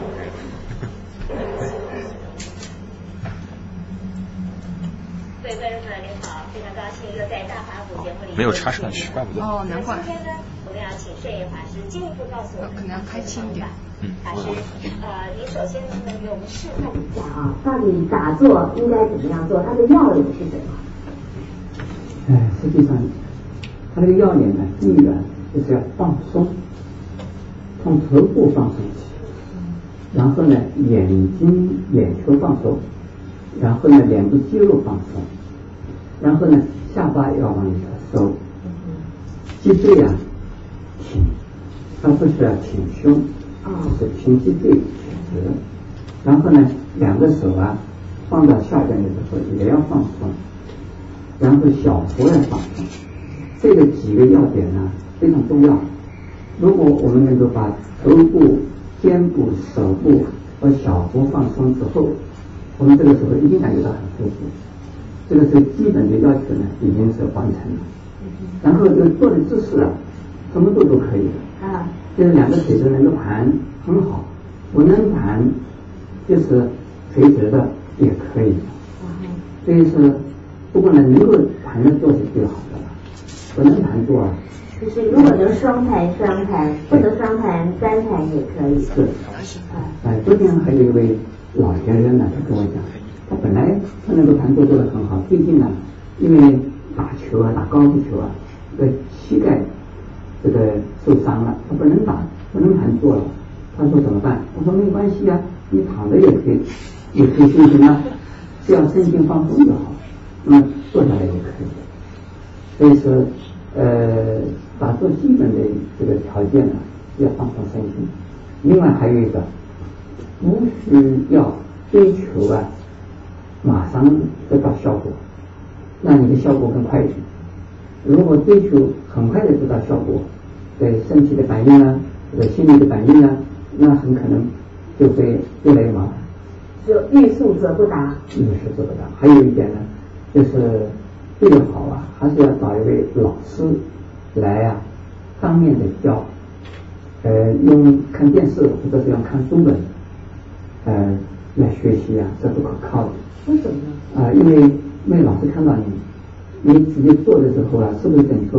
你自己认为正确，不一定是正确的。还有在观念上面，这个老师一次一次的讲，你才能够听得很清楚。一边做动作，一边告诉你应该怎么做。还有你自己老师学的时候，你自己有些什么反应？然后呢，老师说告诉你的时候啊，你恰到好处，你能够吸收。这个话，呃，跟你自己修行没什么关系。因此呢，呃，不是非常安全的，就是用从书本学，从这个电视学，呃，不是很很安全的。那有什么样的反效？就是呃身体上有有效果的，有这种问题发生的时候，自己不知道怎么处理。还有呢，可能是老师没教错，书本也没讲错，可是呢，你误误误会错了。那么如果是上课的话，他不是上一课，上几课，而且以后有的问题还可以请教老师。如果仅仅是从书本上学的话，因为老师有的问题你也不知道老师。对，那我们怎么样来选择这个名师呢？呃，这个老师也分成几个阶段的，像我刚才讲的普通的那种。呃，打坐的方式，打坐的观念呢？呃，只要曾经能够啊，呃，有一点小小经验的人，就，打坐经验的人呢，就可以教人。呃，所以我的意思是说呢，就有好多人可能教，就是简单的这个打坐的方法、打坐的观念都可以。不过，如果一个人呢，修行禅法或者禅定，或者是呢参禅，有了相当的。这个呃经验之后，或者是反应之后，那需要比较高明的老师了。那也就是说，一定是过来人才能够知道你是发生了什么问题。如果他不能自己没有这个经验，或者是他自己啊没有到这个程度，他不知道你究竟发生什么事，因此他只能乱做一阵子。还有一点呢，就是一般的人讲如果若母啊。对。其实多果肉母这样的是事实是有，但是呢不是魔，不了解是不了解这个情况，身体的反应、心理的反应不知道那是正常的或者是不正常的，而误用它，而都误解它，那就变成了身心的障碍。所以这个话，它是道路正轨的话，能够变成了身心的利益和受用，所以这个老师也是非常重要。对，您刚刚提到，就是说参禅到或者打坐到了相当阶段呢，就会开始有反应。那这样的反应是什么？然后很多人常常会感觉到他在参禅打坐的时候有幻听、有幻觉，好像看到了什么、听到了什么。那这些是不是真实的？是不是正确的？哎，这个有的是真的，有的不是真的。呃，有的的确是在打坐的过程之中能够发生发现。把这一些平常的人所不能够发生的事，耳朵能够听到隔壁的人讲话，或者是心里边能够感受到某一些事、某一些人在做些什么事。可是，如果我们把这种事当成了一种神通，这个是当成了一种呃打坐的一种啊，呃呃一种成果。呃，认为是这个了不起，那是有问题的。另外一种是假的，真的是犯罪。这个耳朵听到一种什么声音，这是他自己心里边的声音，事实上没有。耳朵看到一样什，眼睛看到什么东西，他事实上没有这样东西，而这是自己心里边浮现出来的东西。像这一些呢，人就是打坐的本身那个人呢，是没有办法来这个分离。所以哪一个是真的，哪个是假的？因此呢，在我的指导来讲啊，就最安全的，对发生的任何的身心的反应呢，都把它当成一种幻觉，那是最安全、最可靠的。因为就是真的也没有什么用。我们知道参禅打坐非常的好，可现代人呢，常常也觉得非常非常的忙，忙的甚至连睡觉的时间都没有。他说：“那我怎么样来参禅打坐的？你怎么解决这样的困难？”哦，这个。时间是可以啊制造的，时间呢是可以自己来分配啊，来啊调整。如果我们需要或者是需要，是切身的、迫切的需要，一定会挪出时间来。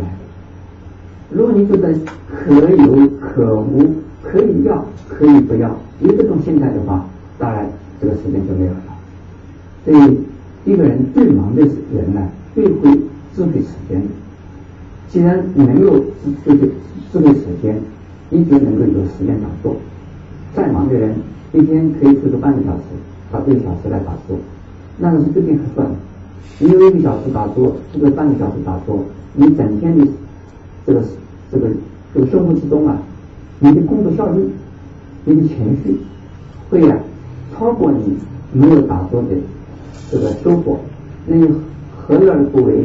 付出半个小时、一个小时，你说这到底回馈啊不是那么多，那不是很合算吗？所以是，我是劝人家用半个小时打坐也很好。如果没有的话，五分钟也很好啊，十分钟也可以啊。所以这个时间决定有，而且任何一个时间呢，我们都可以把身心放松。非常谢谢法师今天的开示。各位观众朋友，从圣严法师的开示中，我们可以知道，其实参禅打坐并不是那么的艰深困难，只要我们能够放松心情，随时随地打坐一下，都能够感受到它的好处。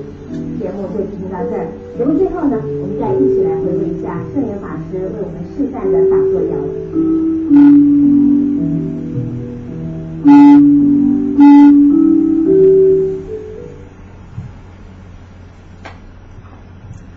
师傅讲到，嗯，by the way，这个是大法鼓有很多很好的短片，就是十分钟，它通常也是答疑解惑，有一个什么问题，比如说什么疑问啊，然后师傅就来解释十分钟。我在最早接触禅修的时候，除了看书以外，我几乎把大法鼓的节目都看了一遍，因为我一有烦恼，我就去找一个相关烦恼的，看看师傅怎么开始。因为我呃参加禅修的时候，师傅已经过世了，所以我其实没有见过他本人。我跟他的交流是通过书本和大法鼓节目，所以是很很庆幸的是，现代的科科技手段啊，留下了很多师傅的录影录像，所以能够亲直接的体验到他智慧。比如说他刚讲到禅修的时间啊、其实我本人很惭愧，我也没有固定的播出时间来打坐，但是由于我现在必须要坐地铁，其实有时候就是在地铁上就放松，也真称不上打坐，就是放松。你就地铁上用它的方法一遍一遍放松，这样你心也不会那么焦虑。如果你很困的状态下，你就你就让自己 doze off 这么几分钟啊，这个充电的效果非常好。你点那右边那个，嗯，下面有两个，超过。诶，鼠标。哦，鼠标。啊，怎么看到？好。嗯，我们刚刚一开始已经体验了一下打坐，呃，大家要不要再试一下？按照师傅讲的方法，我们再试了试了两分钟。啊，没事。因为我们今天惊喜可能场地不够，我在想，可能我只能示范一下，然后大家可以到东都禅寺具体去学。八式动禅我们可以做两节，八式动禅还好，它占地方不是太多。打坐大家就是注意，它是一个，它真的是放松，但是因为由于我们平时坐电脑前面已经习惯了弯腰，因为我刚开始学禅修，我特别觉得弯腰舒服，我觉得这样很不舒服啊，我觉得腰很难受。但实际上，因为我们长期的被扭曲了之后，你的脊柱，其实这样你要是学力学的话，脊柱其实是受力的，反倒是伸垂直，其实脊柱不受力。但由于我们长期啊做错了，这个腰肌肉不习惯，所以你要一开始有一个适应过程。但是大家就是说理知识上的认识，就是说你的脊柱是一节一节垂直，然后你的肉呢一块一块的堆在堆在那个骨头上，它不是肉自己在用力撑着自己，它肉不用力。如果你想你如果你的骨架弯了，那你那个时候肉就是自己要用力了。所以如果你的脊椎是直的话，从从头部直到这个尾尾椎骨的话，那么你的肉就是挂着，你的肉真的就可以全身放松放掉它。所以你就要挑一个坐姿。当然，他所说的盘坐就是双盘或者单盘或者散盘，就把脚这么一插。我我其实也很硬，我到现在单盘都很吃力，我只能放在小腿上，但是没有关系。嗯，佛教之所以说要盘坐更好，其实它是引用了道教的一些理论，就是说它的气流可以转，这个这个它对身体的帮助更大，呃，它身体会更好。呃但是也不勉强，一开始可以就坐在椅子上这样试一下。但你盘坐的时候，你的脚部肌肉不是处于非常紧绷的状态吗。没有，它还是可以放松，你可以体验。就是你开始就，但你一定要垫实了。今天我们没有这个机会，就用蒲团示范，大家可以到禅中。我一般星期天都在禅中心，如果大家来的话，可以来找我，我可以给大家。我当然不需要我了，禅中各个高手随便拉一个来给你示范一下，当法师跟着高手了。禅中有一些常驻法师，他就是台湾的总部会不停的派法师过来，所以他总有一批，而且跟我们年龄也比较相仿。因为你要你要去法鼓山出家的话，它是有年龄限制的，它只收三十五岁以下，所以都是 对。眼看就不行。因为对啊对啊，此 生可能已经。因为为什么呢？因为人的习惯啊，年轻的时候比较容易调整，年纪大了就难了。其实僧团的生活它是需要一个整体性生活，年纪呃轻比较容易调整，而且师傅也想。就真正的把僧团建设起来，不是真的的像大家所想象的那样。所以，对他的僧团素质都很高，他经过四年甚至六年的正规培训出来。嗯，这个，所以，嗯，所以盘坐的话，倒是如果想大家想试盘坐，一定要把脚垫扎实了，就是说它不要让你腾空，你只要有腾空地方，你就要用力撑着嘛。就全部是有东西撑着，有支撑物的话，你全部可以放掉。行所以我们大家试尝试尝试，能不能找到那种，嗯，把肉堆到骨架上这样一种放松的一种感觉。这如果经常打坐，我觉得对颈椎啊，还有肩肩膀啊，啊，加腰酸背痛啊，都应该有一定的疗效。啊，如果你最后能盘腿，它可以，那就会讲到道教一些讲气啊之类的。我们佛教一般不讲，但它的确有这个客观的效果。像一般我打坐，我我第一反应我是手我手心会开始发热。那每个人的反应不一样啊，但是我是我就会体验到手心会发热。我先做个一两分钟试，呃五分钟试一下。再。要么还是从头再讲一遍吧，因为我来引导很多人刚才不在。行。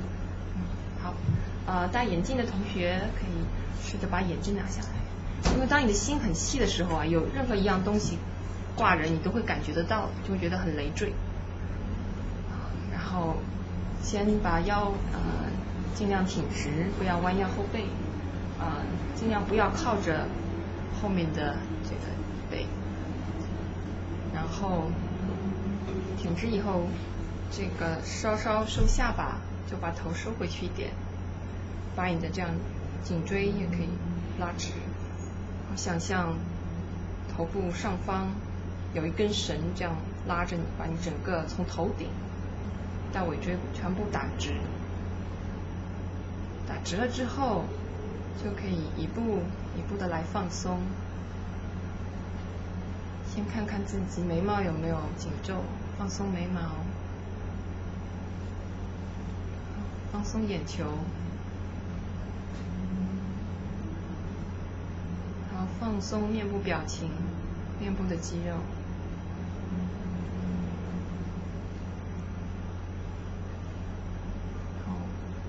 感觉一下肩膀有没有放松，有没有耸肩，把肩膀的力量放掉，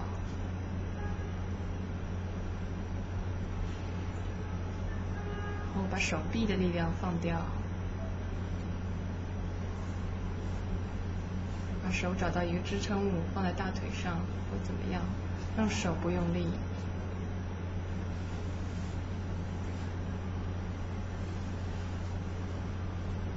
然后放松小腹，小腹能不能放松？然后放松背部。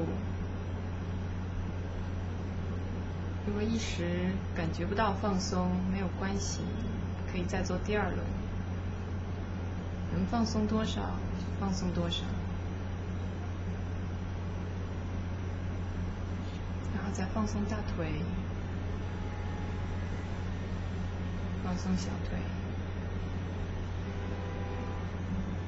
放松脚，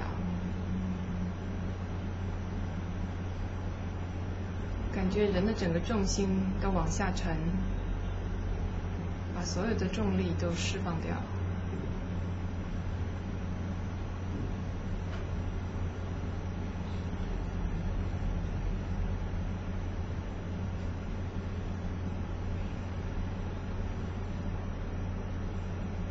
我觉得哪一块还没有放松，没有关系，可以重新从头再一点一点的放松，用你的注意力去把它放松。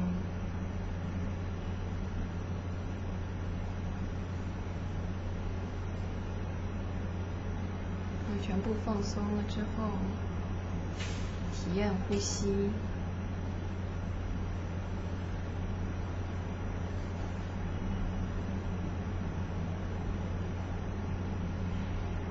感觉到呼吸。吸入鼻孔凉凉的感觉，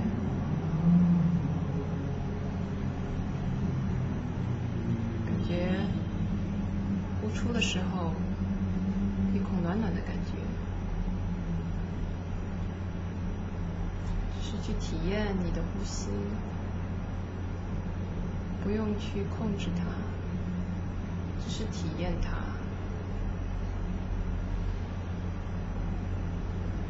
感觉它一出一进的感觉。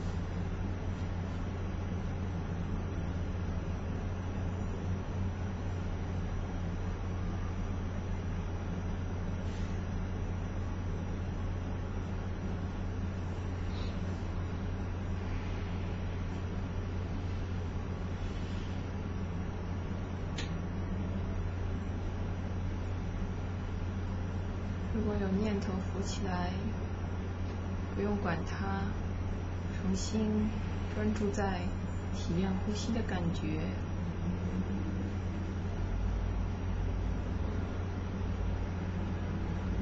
体验全身放松，体验呼吸的感觉。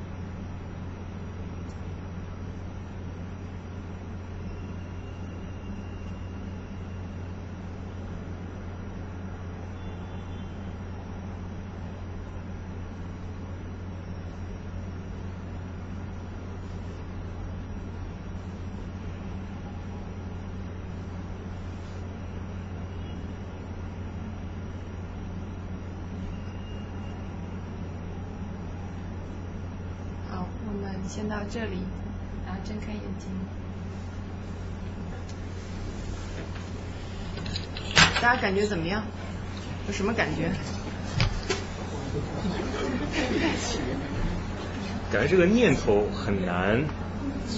看到感觉到自己在转念头的举手，看到自己念头的，很了不起啊！这个。但是这个念头感觉很，就是有你有你有一个想法或者一个念头起来，你很难把它给。不要去抑制。一般人会认为没有念头最好，就打压一个念头出来打压，不要，嗯，这个是一般常见的一个误解，嗯，但首先要看到意识念头，因为一般人不觉得自己经常在转念头，就让我们在说话在走路，不觉得自己脑子里不停转呀，可是你静下来，哎，你发现很奇怪，就跟像看电影一样啊，这个念头像放电影一样，一个一个一个一个冒出来，而且是幻想的，像我是更加发散型思维的。就无厘头，嗯，那这个念头是啊密密麻麻，就这样过来。所以就任由他任由他念头起起落落。不，就是说他所要你用方法。我刚刚教大家方法叫体验呼吸嘛，但是最基础的数呼吸。体验呼吸就是说，你把你的注意力集中到体验呼吸这一件事情上。但因为很难嘛，因为其他的念头像乌云密布这样轰过来了，然后你一开始你肯定会被乌云带着走了一段儿。哎，你突然想到我干嘛来着？哦，我在体验呼吸，然后你回过来。有时候就可能要几秒钟，或者是几十秒，或一分钟以后才想到我在干嘛。没关系，就那一秒钟你就断了，你把它拉回来体验呼吸。然后你可能体验不到几次，又被他拉走了，开始想啊，我今天在干嘛？或者你如果联想偏偏，哎呀，我感到肉有点酸，肉有点酸，我是不是有点问题呢？我是不是去盯医生看医生啊？你就就就要跑远了。跑远之后没关系，当你意识到，哎，我在干嘛？我在打坐呀。OK，那再回来。就是一开始就是这样反反复复啊，但千万不要压抑。就是说，呃，我开始会犯一个错误，就是哎呀，我怎么又被拉着往前拉跑了这么远？就不用起第二个念头，因为你在起在责备自己的时候，其实也是一个念头，而且是一个很粗重的念头。就最好的方法就是说放掉，因为你会发现你跟了念头跑了一段之后，你的身体会紧绷的，身体也不再是放松状态了。所以最好方法就是回过来啊，体验呼吸，放松，从头开始。所以。一开始他就是磨练你耐心，你不停的打断自己放松，打断自己放松，然后随着之后你的心就慢慢会调细，就他会他的心啊很有意思。其实最底层就是佛性，就大家都有佛性，但是它会一层一层一层一层的乌云密布盖着盖着盖着，到最上面最粗的。然后你现在就像像剥东西一样，剥掉一点点，剥掉一点点，剥掉。所以随着你的心的训练，你会越来越越来越细，越来越细，越来越细，就很有意思。然后当你到一定程度的时候，你会你会感受到一些意想不到的一些东西，就是无法用语言描述的一些东西，就很有意思，啊，非常有意思，嗯，啊，这就是打坐。还有刚开始我就经常会体验到，就是就是睡觉，因为呃太困了嘛。像我现在打坐上去，基本上一旦放松之后就 就睡了，就做白日梦，而且我会做白日梦，因为我的心很散乱。呃，脑力劳动者一般心都很散乱，他因为像我们的工作就是要用脑筋想嘛，不停的要想这个后果后果后果，对吧？如何制定法律这个或者定合同弥补这个后果后果后果，所以你肯定会散乱的。然后但是你又很困，你知道，你要想睡，所以散乱跟困的结合就是做白日梦。我我在打坐的前两年一般都是做白日梦，呃，然后然后但是它很很有意思，它是在自我充电，因为也有可能打坐姿势它是一个很深度的一个放松，它让你的气流旋转啊什么的。这个我没有深究，但我知道它有这样一个附带效果。然后，然后突然有一天，哎，你就精神了，你充电充足了。然后那个时候其实是最好用方法的时候，你就可以真的是脑袋瓜很清醒。因为禅修其实不能昏昏沉沉的去禅修，脑袋瓜很清醒的又可以真正的用心的用方法。所以我比较喜欢禅期禅师，就是因为前两天是睡觉睡过去了，到三四天开始可以用功了，然后很快要结束了。就是当你。正好达到最佳状态时候，就已经接然而止了。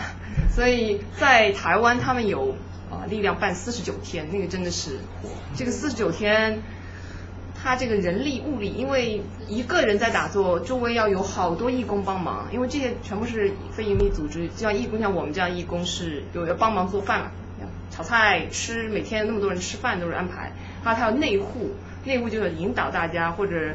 有什么事情，他要需要很多义工帮忙，所以，呃，像我觉得在这边还目前还没有这样的这个实力和这么多因缘能够办禅期这么长的禅期，但是目前可以搞禅有禅十四制，你可以连着打两个禅期就禅十四，但的的确确是，当你因缘到的时候，真的是我觉得时间越长效果越好，因为你的心开始越来越沉淀下来，它有一个累积的效果的。因为你本来比如说一个禅衣打了一天啊，出去娱乐一下又啊完了，又又散掉了，就功力不是很持久。你想，你要是累积的让心一直处于沉淀状态，它就会慢慢一层一层像剥洋葱一样，越越剥越剥越剥，越细越细越细，就很有意思。所以大家呃这个呃学了怎么打坐，打个禅衣，我就鼓励很鼓励大家直接去打个禅七，就是置之死地而后生，就去了之后那个感觉很好。我有一个问题，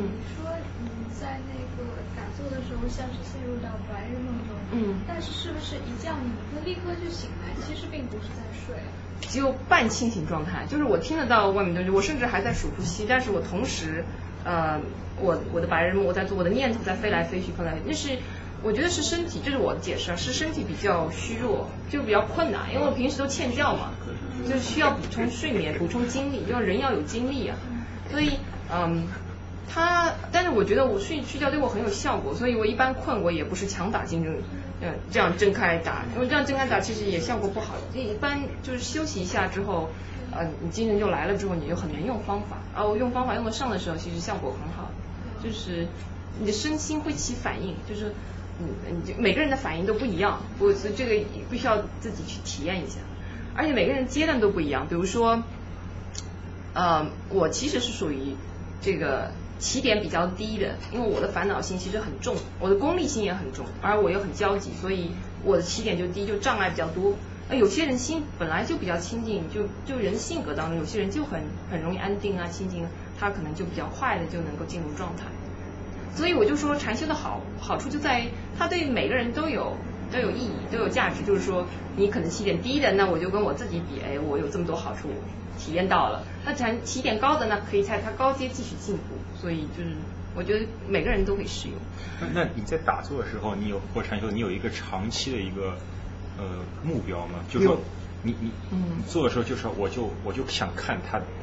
我在不停的训练练习当中，他会做到什么样了？还是我大概脑子里有一个既定的一个，嗯，大概是我要朝这个方向方向去努力。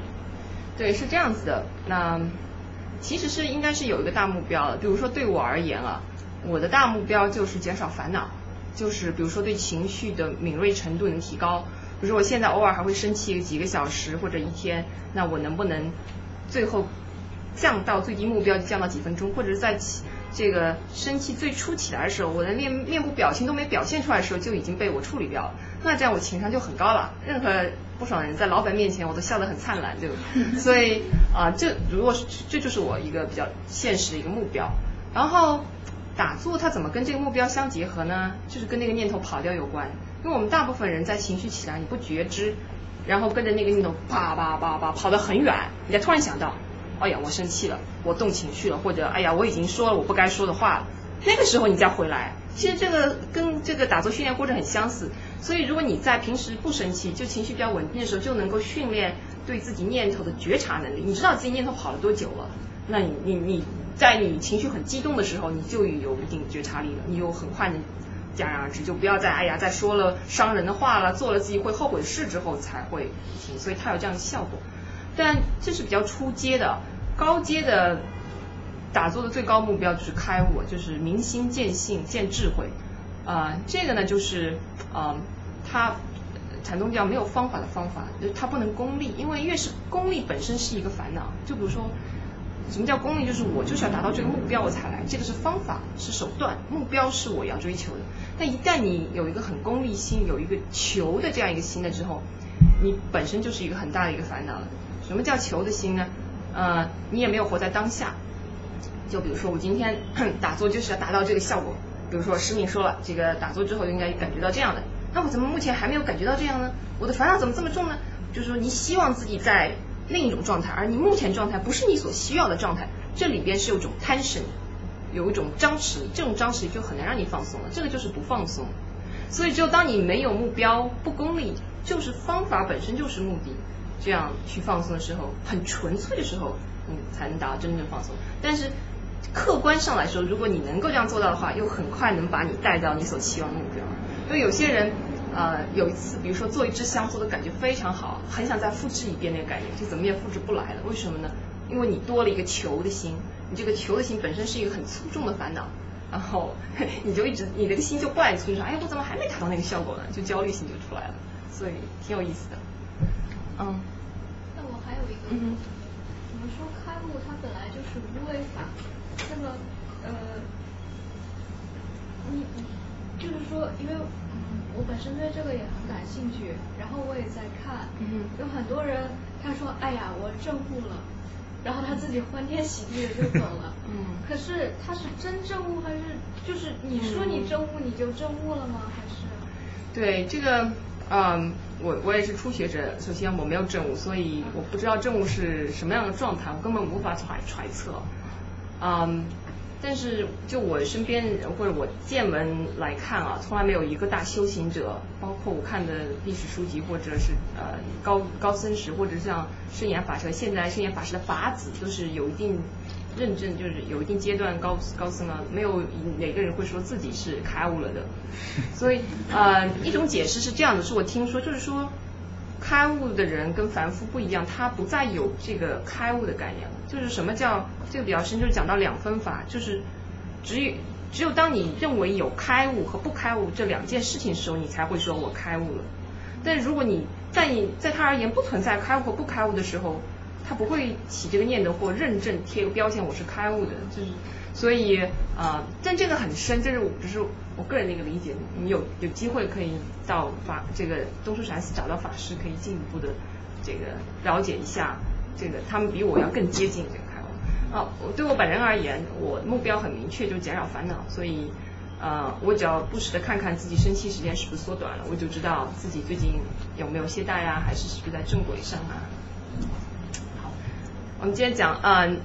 进行可能今天没有办法，因为场地的呃限制啊。不过大家到中国禅寺报名那个，他有一个初学者的班，就是各种各样都教一点。然后星期六他有打坐有惊喜啊，还有很多这样的活动，他都在网上大家可以看。然后八式动禅呢是一个很很特色的一个，结合就像做操一样，身体运动一样的，很放松。我很喜欢八式动禅，一般。啊，从静到动都会做一下八十动，比如说你打坐，我们打三十分钟一支香，做了三十分钟之后要起来活动一下，或者你早上起来你活动一下经络啊，让它这个气血可以流畅一下，八十动禅都是很好的一个方法。啊，除了这个之外，八十动禅本身也是一种禅修方式，比如说禅修不一定是要啊坐着，它可以在动中做。然后八十动禅呢，待会儿待会儿我放呃放两节，它一共有八节操，我们今天可能可以做个两节。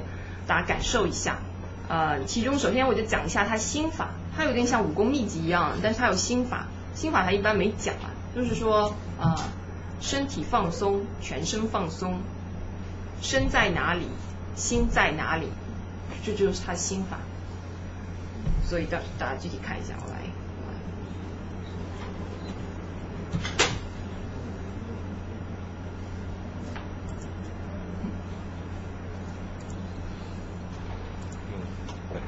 发故，发式，发式，发式，第四，第四，双手合十，双手合十，第一式，第一式，腰甩，手腰甩。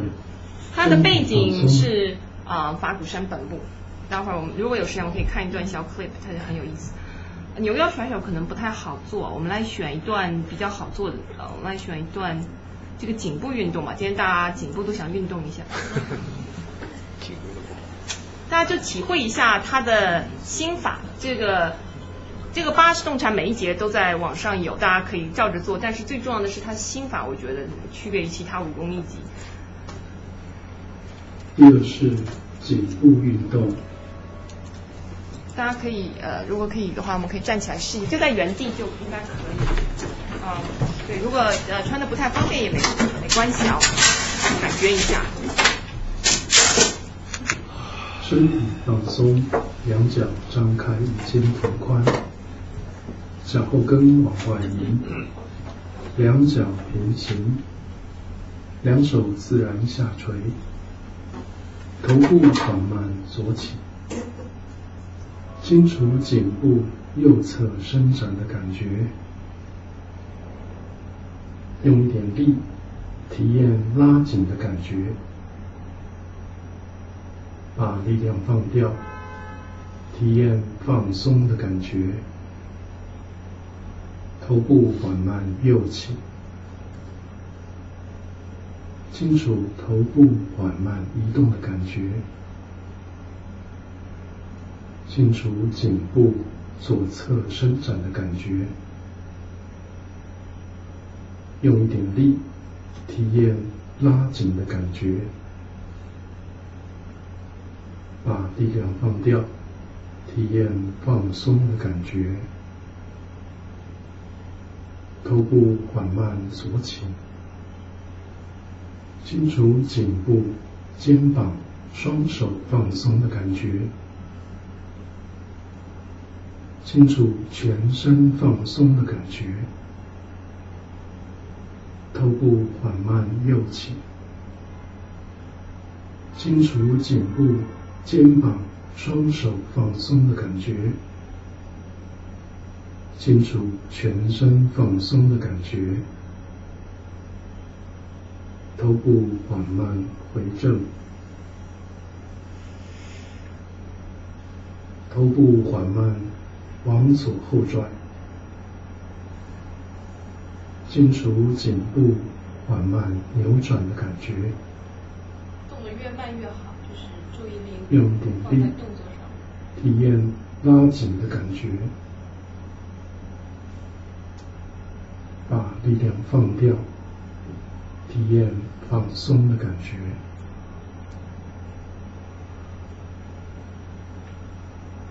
头部缓慢往右后转，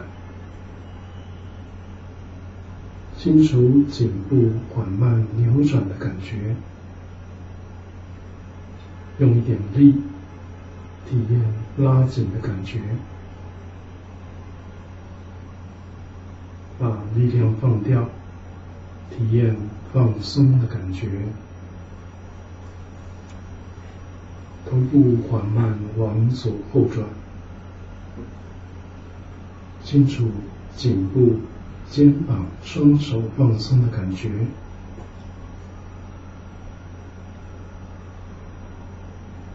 清楚全身放松的感觉，头部缓慢往右后转，清楚颈部、肩膀、双手放松的感觉。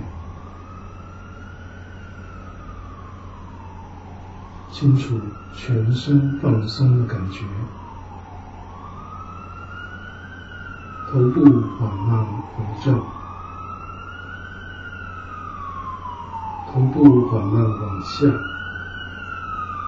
下巴尽量靠近前胸，清除颈部拉紧的感觉，头部缓慢往后。清楚下巴向上，颈部伸展的感觉，头部缓慢往下，清除颈部放松的感觉，清除全身放松的感觉。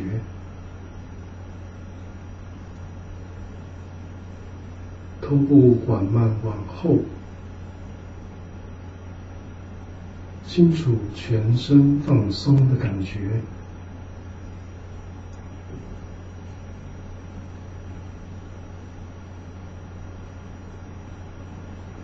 头部缓慢回正，享受全身放松的感觉。双手合十。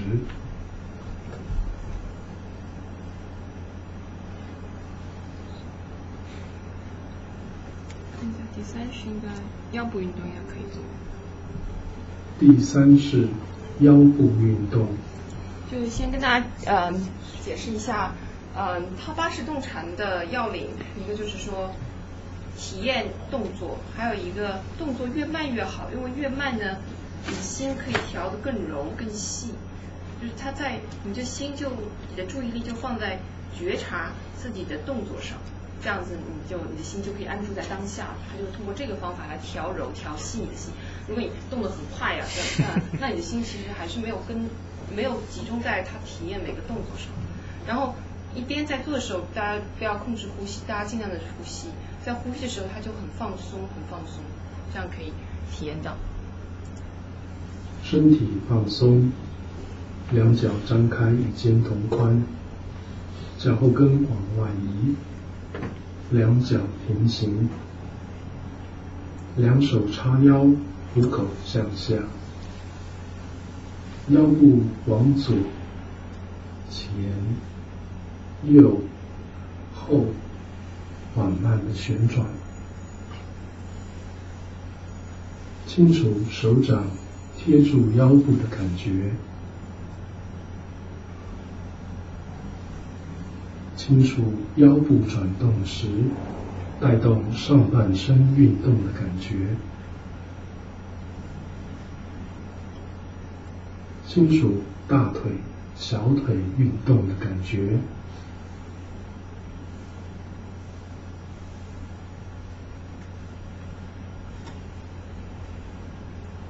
清楚腰部连续不断转动的感觉，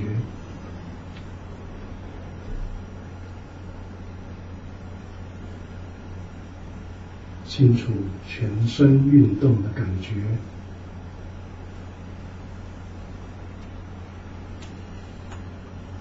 反方向旋转，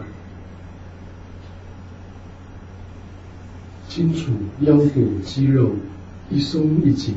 不断变化的感觉，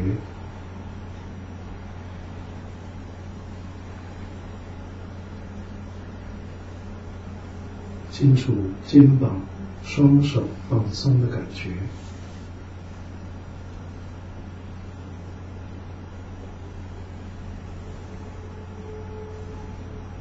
清楚手掌、手臂放松的感觉。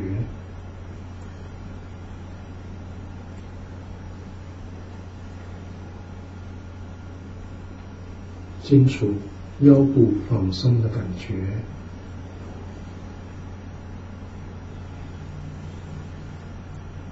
清楚大腿、小腿放松的感觉，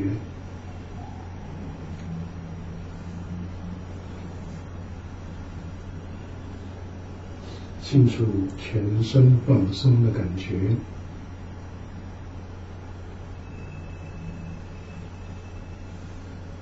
享受全身放松的感觉，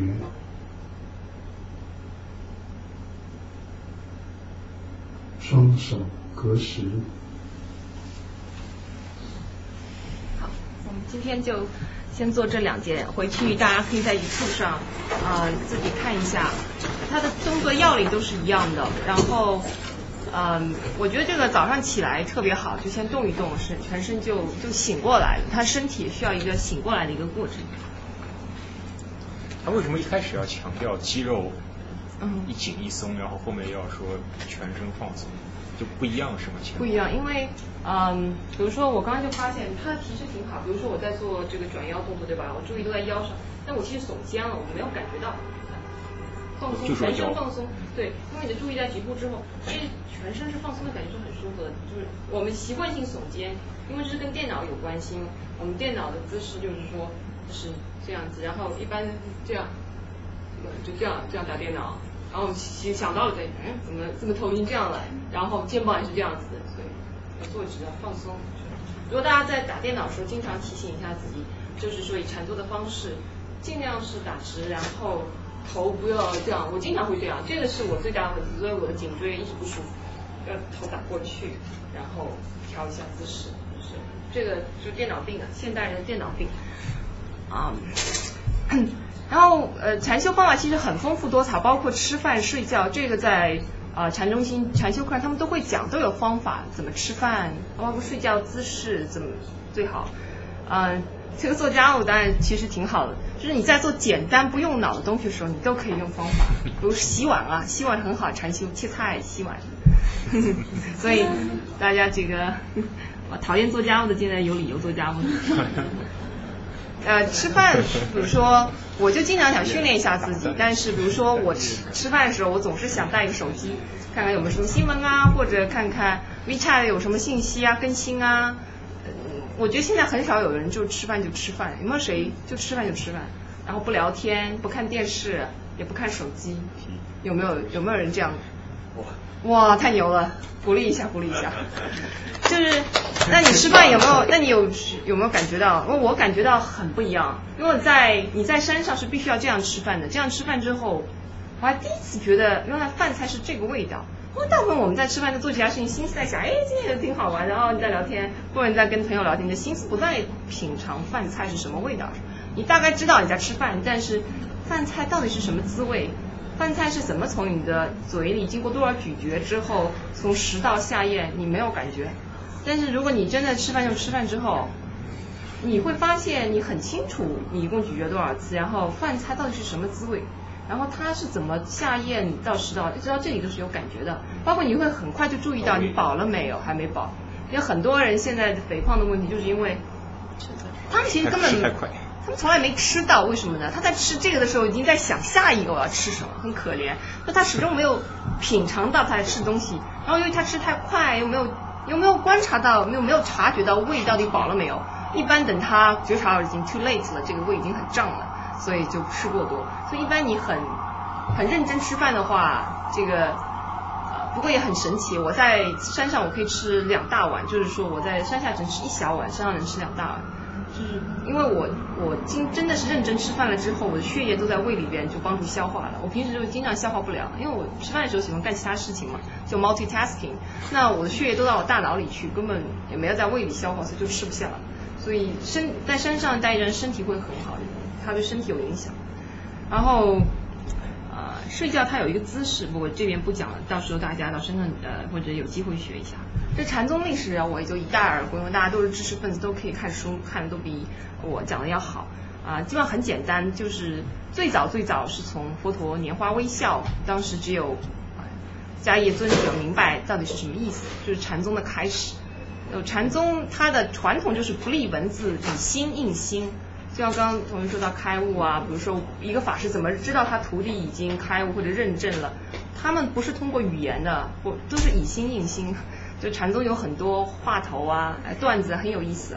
呃，一般人不明白他们在讲什么，就公案禅禅宗公案啊，但是他们知道他到底到哪个程度了。那不立文字，以心印心，因为一有文字，已经有。已经有分别心了，已经已经落入世俗相。然后这在印度，从这个迦叶尊者一代一代传，传到菩提达摩达摩祖师呢，就有这个因缘啊，远渡到中国来，就成为给把禅宗从印度带到中国了，成为英国呃中国的禅宗的祖师，我们叫达摩祖师。那禅宗从印度到中国之后，结合了中国文化的很多东西，才继续发展。啊，达摩祖师有很多很有意思的故事，大家可以 Google 一下他本人的故事。然后他有留下了一部修行的方法，叫呃二入四行，呃也很有意思。前几天禅宗系有这个讲座，我也做了翻译，大家有兴趣可以到那个网站上去 download 呃 MP3 去听。然后禅宗呃达摩祖师传到中国之后，历经啊二祖、三祖、四祖、五祖，一直传到六祖慧能的时候呢，是六出了一个大师。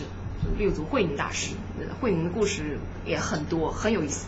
他本人是一个樵夫，砍柴的，一字不识。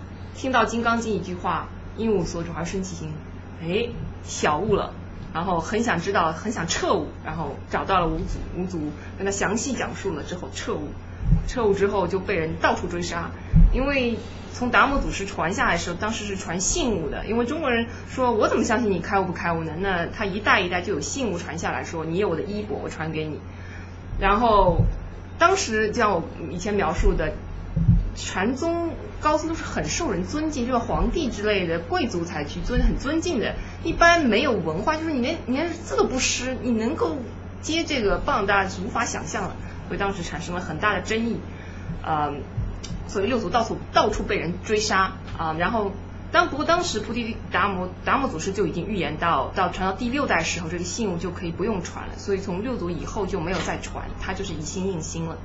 然后六祖慧能呃最最著名的著作是《六祖坛经》，如果大家文言文水平好，这样可以看一下，他讲的很好啊，真真的是很棒。然后师傅也有开示，大家可以看一下。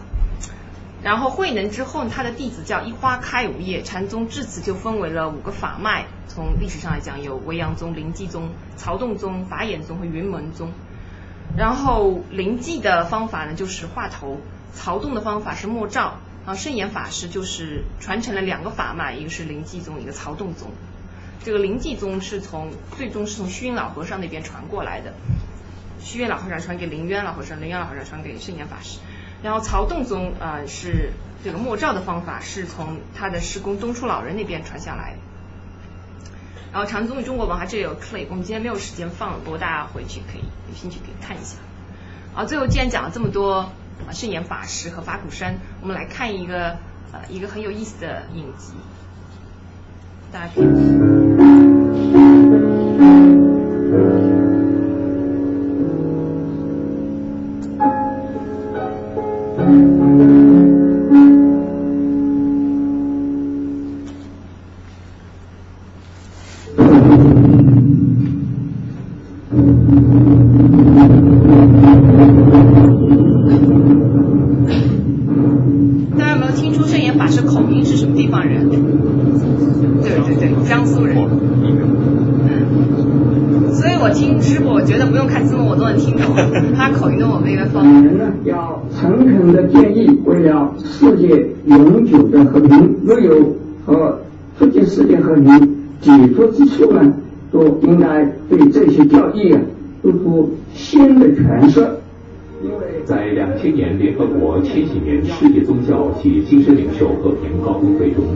圣严法师被邀请在联合国秘书长安南致辞后的第一场会议中进行演说，同时也是世界各地七位佛教代表中第一位演说者，并且是唯一受邀参与跨宗教信仰的全球机构筹备会的佛教代表，成为该会全球九位顾问之一，以及台湾地区的召集人身份。这不仅是圣严法师个人的殊荣，更是台湾在回归联合国近三十年后，首次站上联合国大会堂的台湾汉传佛教领袖，那是非常重要且极具历史性意义的一刻。我们现在正在呀提倡另外一个运动，也就是说把佛教所说的复国搬到我们人间来，也希望。为其他一些宗教的呃天堂啊，现在我们人间成。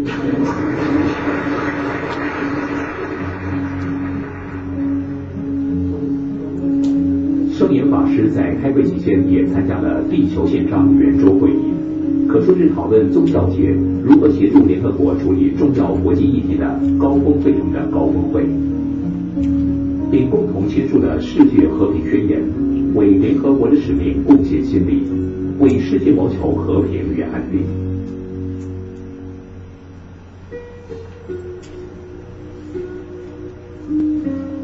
谁也没有想到，这么一位国际知名禅师以及汉传佛教的重要代表，正是一九四三年在江苏狼山广教寺出家的小沙弥释长进。后来，他进入上海静安寺佛学院就读，成为当时最小的学生。静安佛学院提倡效法太虚大师不分宗派的精神，学生因而有机会接触到佛教的历史与各宗派的学说。常见以优秀的成绩毕业，却面临了动荡不安的混乱时局。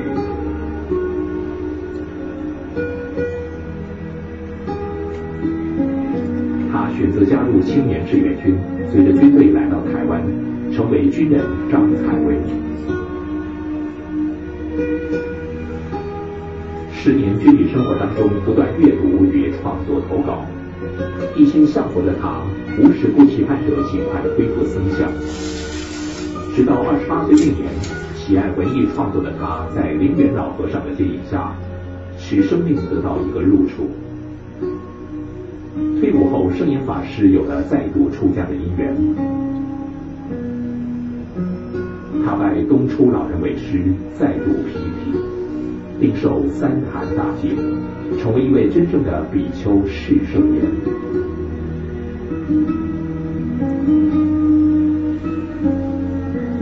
同时，为了弥补佛学与修行上的不足。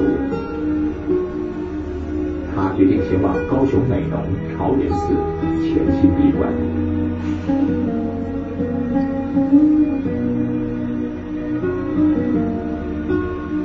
历经六年闭关后，圣严法师有感于国内佛教教育普遍低落，僧众不被重视，为提升僧人素质与佛教的学术地位，为佛教教育开创新局，他选择了到日本攻读学位。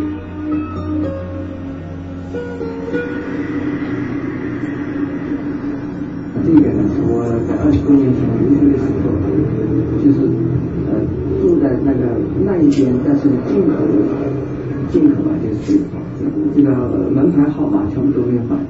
呃，现在一九六九年，年届四十的圣年法师，凭着坚毅向学的精神，就这样带着简单的行李，只身前往异乡日本东京立正大学求学。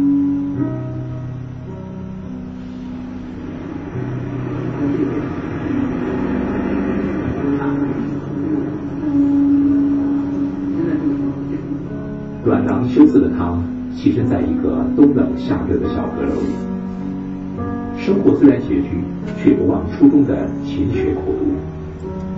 当时仅有小学学历的圣严法师，破天荒的只花了六年的时间，便完成了硕博士学位。这样的殊荣让他更牢记东初老人的谆谆教诲。东初老和尚呢，是我的替父恩师，也是我的传法的传承者。我在日本留学的时候，他写信给我，有两句话，对我非常的受用。他说：“你应该要做大。”宗教家，切切不要做宗教的学者。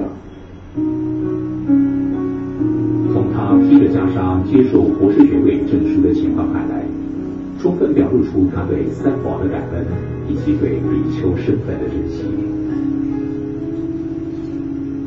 圣严法师完成博士学位，应政府之邀回国出席第四届海外学人国家建设研究会。会期结束不久，又返回了东京。在种种因缘的变化之下，正好美国的沈家珍先生邀请法师赴美国弘法讲学。故同年的十二月十日，圣严法师便离开了东京，到了美国。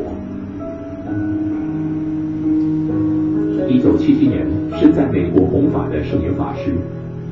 新闻恩师东初老人在北投文化馆自然作画的消息，几个回国遵照遗嘱处理后事，并继承东初老人的遗志，展开了振兴佛学与兴办教育之路。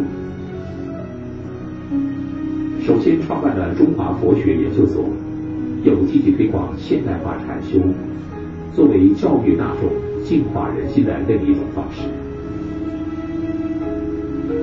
此外，为了吸引更多西方人士认识汉传佛教，圣严法师每三个月轮流在台湾和美国分别展开弘讲与指导禅修的生活。他以“生活就是修行，修行不离生活”为原则，传承东初老人的农禅家风，使得台北的农禅寺及美国的东初禅寺成为当时推广佛法的根据地。除了弘扬正法之外，也以积极入世的佛教运动，接引现代人找到身心安顿、法喜自在的生活法门。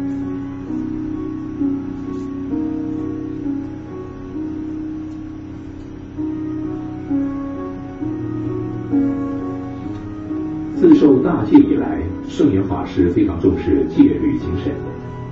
甚至在闭关期间，还完成了《戒律学纲要》一书，至今仍是海内外僧俗必读的重要戒学著作。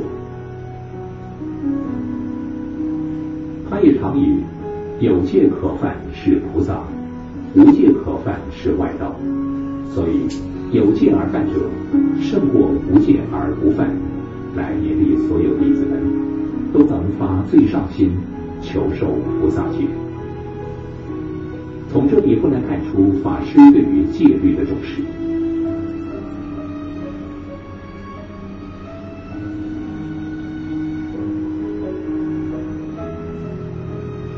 随着发心出家的弟子逐年增加，僧团日益茁壮，护法信众也纷纷用具体的行动来护持法师兴办佛教教育及建设道场。并下了日后创建法鼓山的基础。随着教育事业、弘法事业以及文化事业的迅速推展，能使用的空间越来越不足，寻找一个长久性、安定性且具有未来性的道场用地，渐渐有其必要性。历经多年寻觅之后，一九八九年的一个春日夜晚，圣严法师。带领了一千多位僧俗弟子，在龙潭寺大殿持诵大悲咒二十一遍，建议祈求土地因缘的感应。或许是因缘，是巧合，是菩萨有所感应。没想到不久后，就在金山找到了合适的土地，在种种不可思议的因缘成就之下，法鼓山的开山之路就此展开。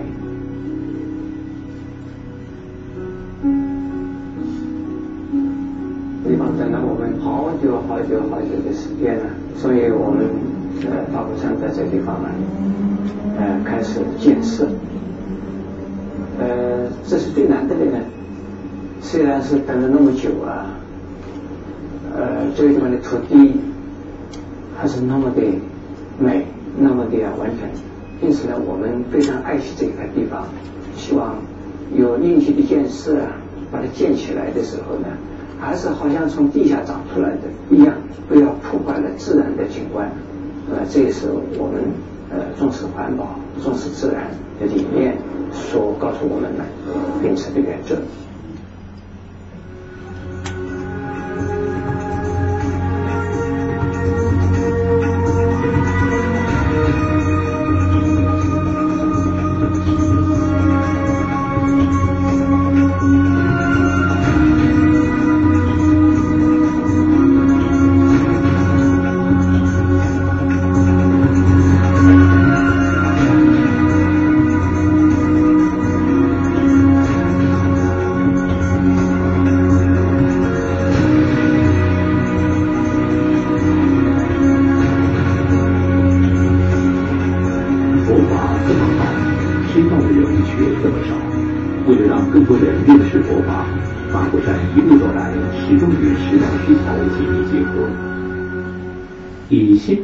为主轴落实大学院大普化与大关怀三大教育。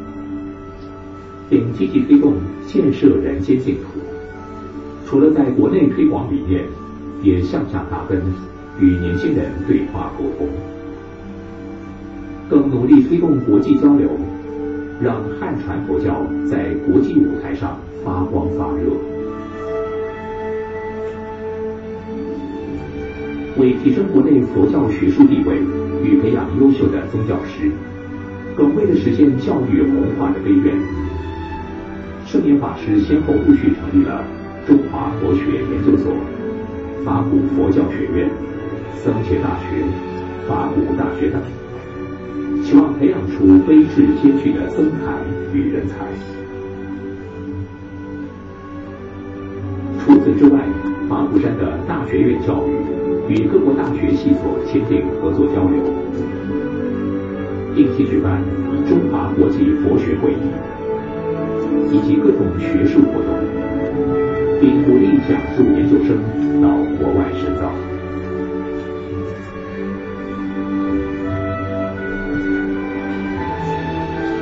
而在大普化与大关怀教育方面，信众教育与生命关怀也是圣严法师致力于回馈社会、净化社会的重要法务。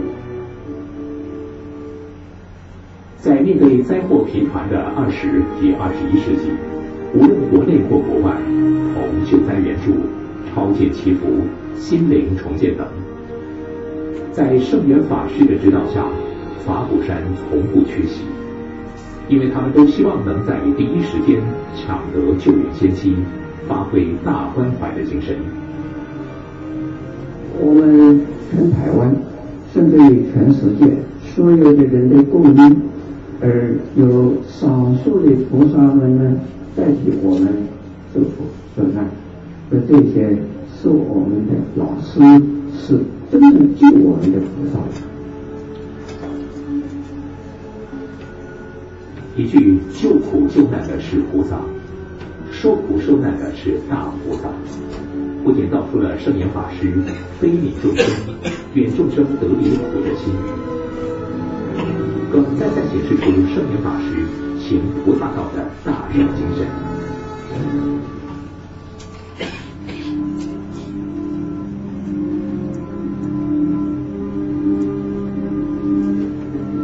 自誉为风雪中的行脚僧的圣严法师，马不停蹄地奔波于世界各地，主持禅修与弘讲，只为了让佛法的好被更多的人知道。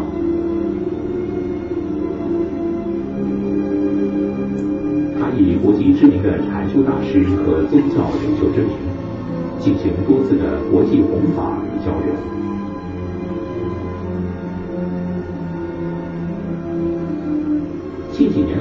除了千禧年世界宗教及精神领袖和平高峰会之外，二零零二年以佛教领袖身份出席纽约世界经济论坛会议。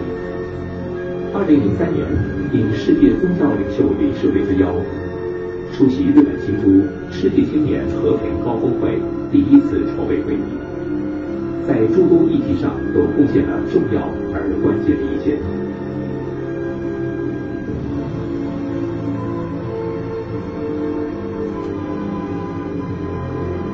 为更进一步推广文化、教育、弘法及修行等悲愿，他曾多次与科技、艺术、文化与生命关怀等领域之精英人士展开对谈，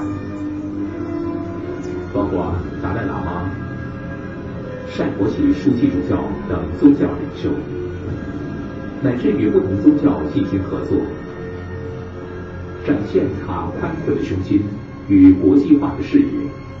深获海内外各界之肯定。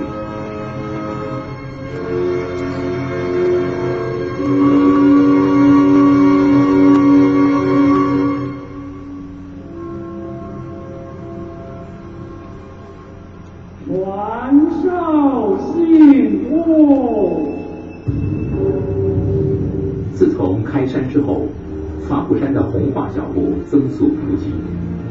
师父期待弟子们都能以弘法利生为己任。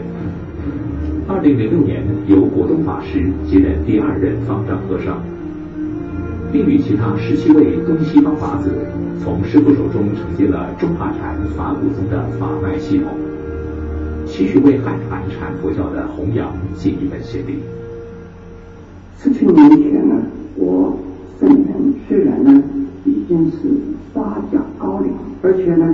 率性忙碌啊，集于一身，在我的健康状况还能够出席啊，今天新任方丈继位仪式的时候，亲眼看到了阿古山我们下一代的领导人的世代交替，成为事实。我相信呢，不仅仅是我个人的福报，也是阿古山世宗。甚至于是我们二十一世纪人间的福报，报三宝恩，报众生恩，报生产恩，事无内转，谨慎。方丈退位后，圣严法师虽然年事已高，体力渐衰，仍旧持续在推展净化社会。净化人心的新五四及新六论等运动，为法忘躯的精神，为四众弟子立下最终的典范。做好新六人的奉献，好愿就会实现。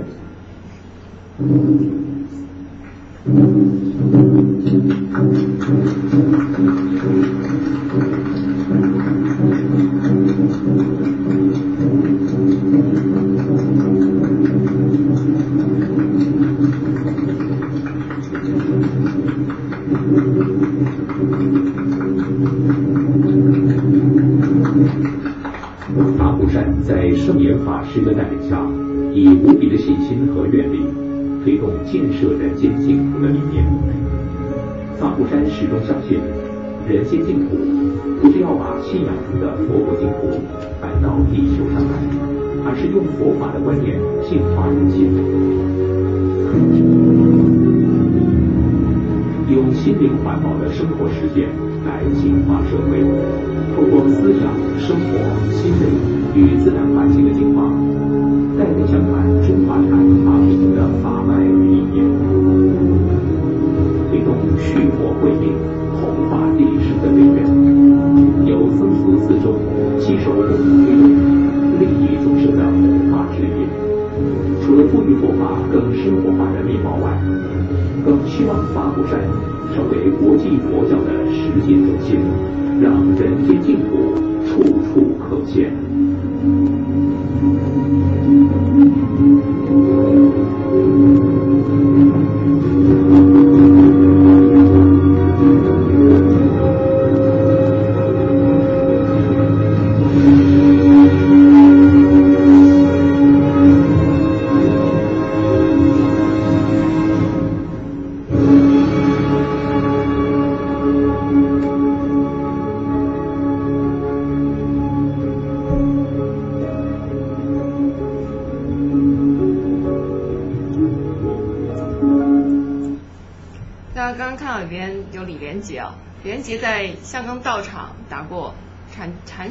禅师我不知道，然后他跟圣严法师有一个对谈，网上也有，挺有意思的。李连杰最早是学藏传，好像他的学佛音乐是有一次他坐飞机差点挂了，然后觉得很需要知道挂了之后去哪儿，然后就开始研究，然后所以在最早他学藏传破瓦法就知道。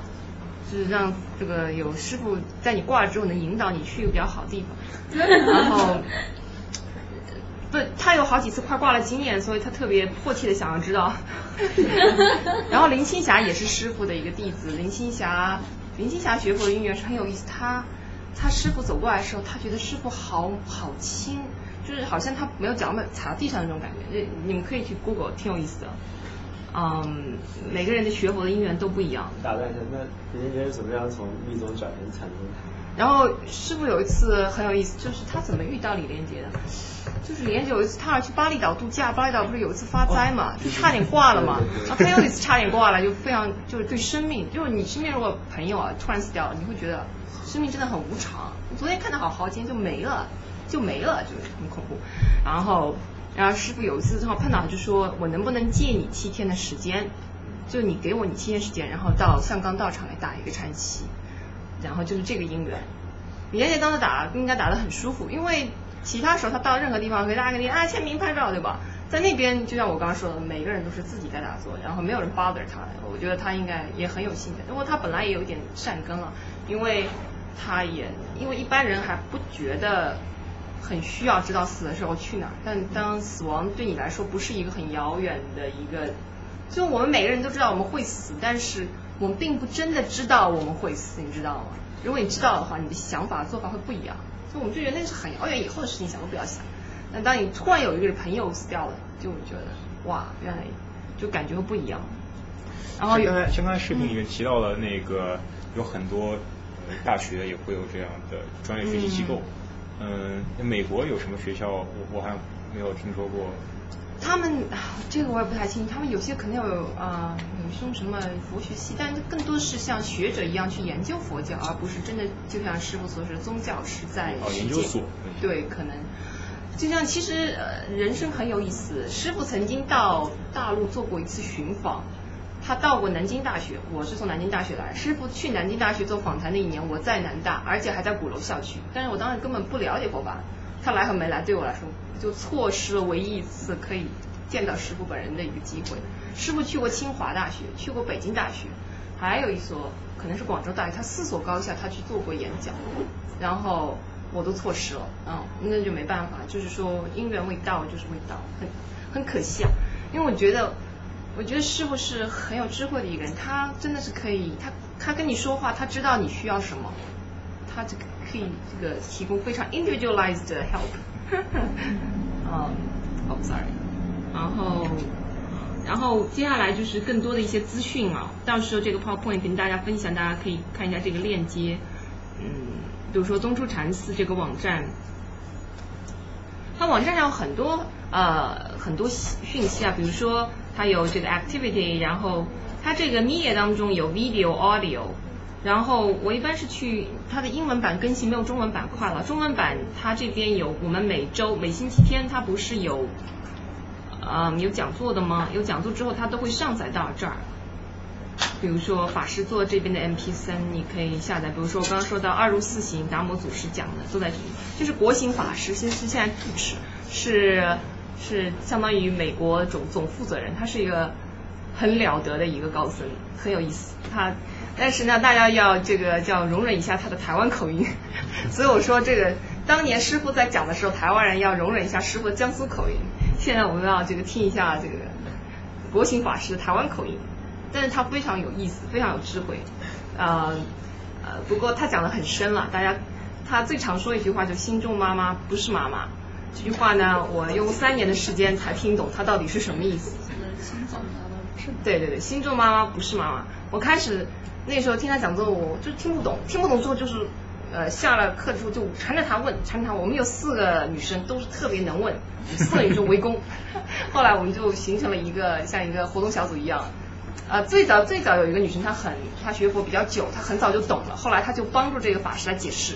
还但我们三个还是没懂啊，我们就围攻问啊问啊问啊，然后后来我也不知道怎么搞，但是我觉得打坐有帮助。光智力上的思考它太局限了，它一定要通过实证的体验来提高一个质的飞跃。当我有了实证体验之后呢，有一定的体验之后，我就开始真的明白他在说什么了。但整个过程啊，花了三年的时三年的时间，我到最近我才明白他在说什么，不觉得他在说风人风语，就很有意思，就挺有意思。这个很难解，比如他说心中妈妈不是妈妈，这是什么意思？我我在我想到我妈，有一个影像浮出来，那就是我妈，对不对？什么叫心中妈妈不是妈妈？真是，对对啊，就很有意思，就很多话你听不懂他在讲什么，嗯。就是在呃，就是在 Elmhurst 的这个禅修中心，它有很多有初级禅修班啊。比如说这边有二日禅，那我们就一般，它一般活动会星期六、星期天，如果你有时间，就可以去报名参加啊。然后他也有讲座，比如说最近他在《金刚经》，有些人是很喜欢从就是从经入手，那些也是高手，有些读读经像慧能一样，看到一句经文就开悟了，也有这种高手。这种高手通常。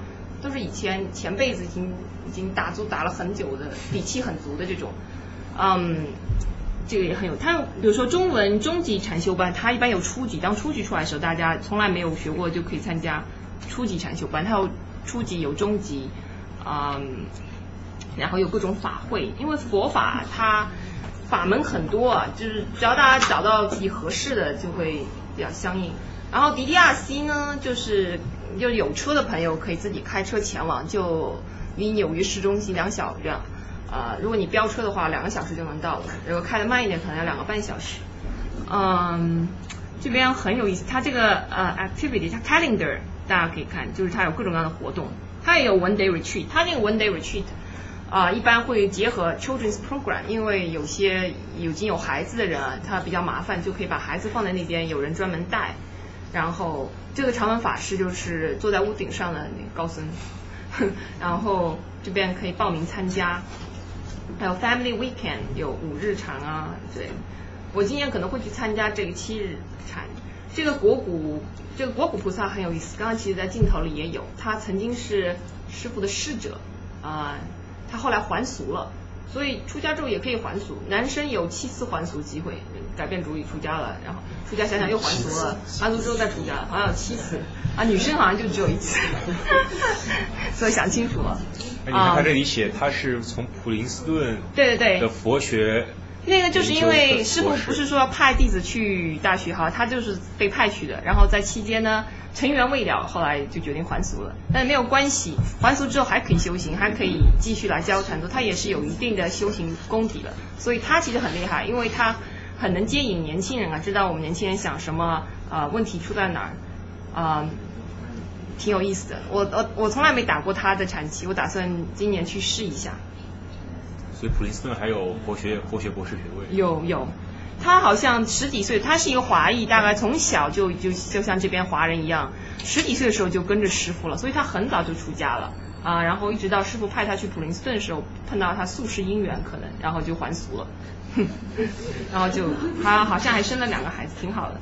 所以佛法很，佛法真的是生活，生活就是佛法，不一定一定要以某种很固定的形式出现。就像师傅说，这都是心法。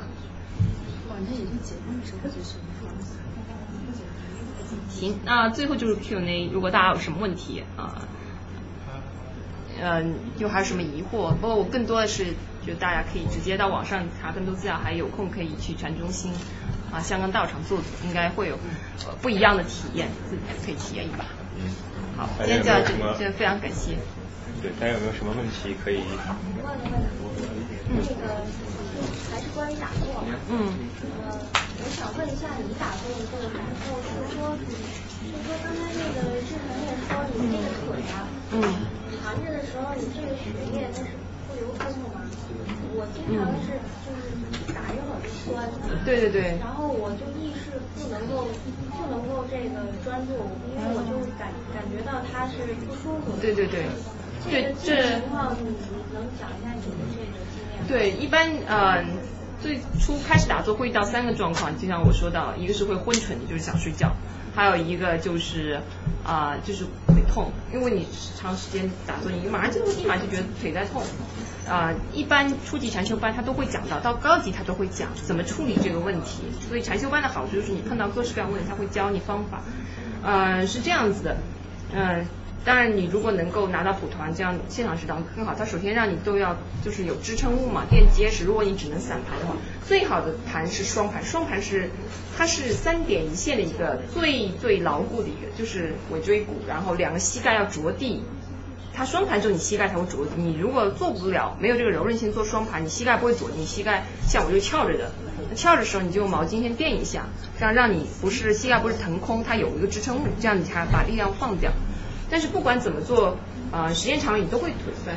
腿酸的原因呢是这样子的，其实恰恰是，呃，我我的感觉啊，这是我猜测，是这可能是道教或其他什么可能会有说法，因为佛教不是很研究这个，它可能是气想通过，它通不过，因为一般我们肌肉没有一直这样放着这样姿势，所以其实，呃，我们处理方法其实是不去管它，就是知道痛，这个很有意思，就是你如果尝试到打坐之后。怎么处理腿痛之后，你会处理生活各生活中各种各样的痛，比如说今天我去补牙了，医生没有打麻药，我就体验一把酸的感觉。但是因为我们一般人会认为我在酸，我在痛，我受不了。但实际上，其实酸是酸，痛是痛，它不是你呀，你你是你，我是我是一个体验者，我并不是酸，我并不是痛。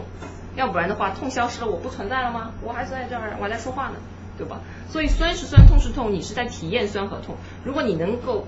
明白这一点，你知道我在体验酸，有在体验痛，呃，你在打坐时候脚不舒服，是的确是有这样一个不舒服的 sensation 感觉出来了。但同时你也知道今天的室温啊，你知道今天舒服，今天是天气凉了还是天气很热？你你知道你的屁股坐在垫子上，啊，你听到声音，你看到画面，这全部是 sensation。但是我们人的大脑很奇怪，就是说他挑了一个你不喜欢的东西说。我感觉到腿痛，腿痛是我不喜欢的，所以我特别注意它，它的所有的注意力全部集中到腿痛上了。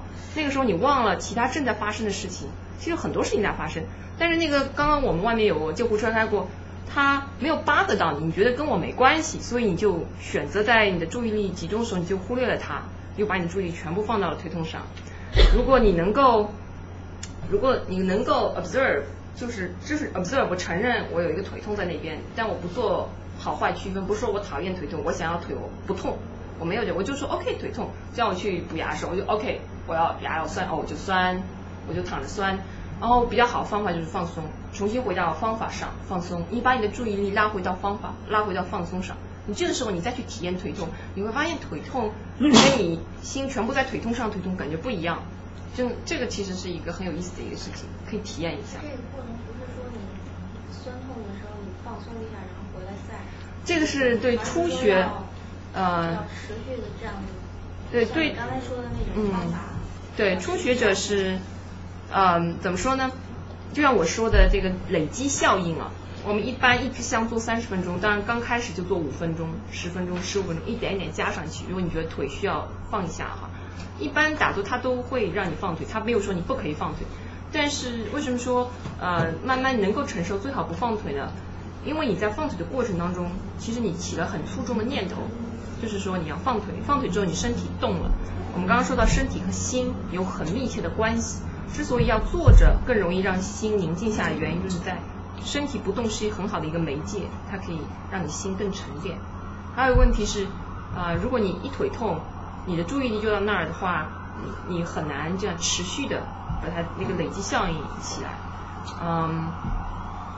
对，就是这它这是一个处理的问题，而且这个腿痛跟烦恼差不多，其实腿痛烦恼其实没有什么本质的差别，都是我们不想要、我们排斥的一个东西，然后它又客观存在，呃，就是说，其实我们说烦恼减少，并不是说外境发生了改变，并不是说我办公室有个人我看不惯他，我学了佛之后那个人就消失了，从此我就不用再见那个人，没有，那个人始终在那儿，那个我看不惯的东西始终在那里。变的是什么呢？变的是我对他的反应变了，就相当于腿痛一样，腿痛永远在那儿。但是我发现看不惯人在那儿，我是我，我知道哦，一个看不惯的念头起来了，我承认，OK，我有一种念头起来，但我不会让他跟着那个念头继续发作啊，我要不要去教训他？我应该怎么怎么的？他不会再继续，他会拉回身体，会放松，会注意力会集中到更重要的一些事情上。所以在这样子，你就相当于把自己解套了，就是一种一种慢慢一种解套的。但这是我是初学者的一种解释啊，要是禅修很，你去问，比如说法师啊，或者禅修程度很高的人，应该有他自己更好的一些解释和体验。嗯。我想我想问一下，就是说禅修法师他如果说是是不是可以就禅定很长的时间，他给这个时间限制？嗯，这个这个禅定啊，我们说啊，佛教界定会三无漏学啊，禅定呢要看你。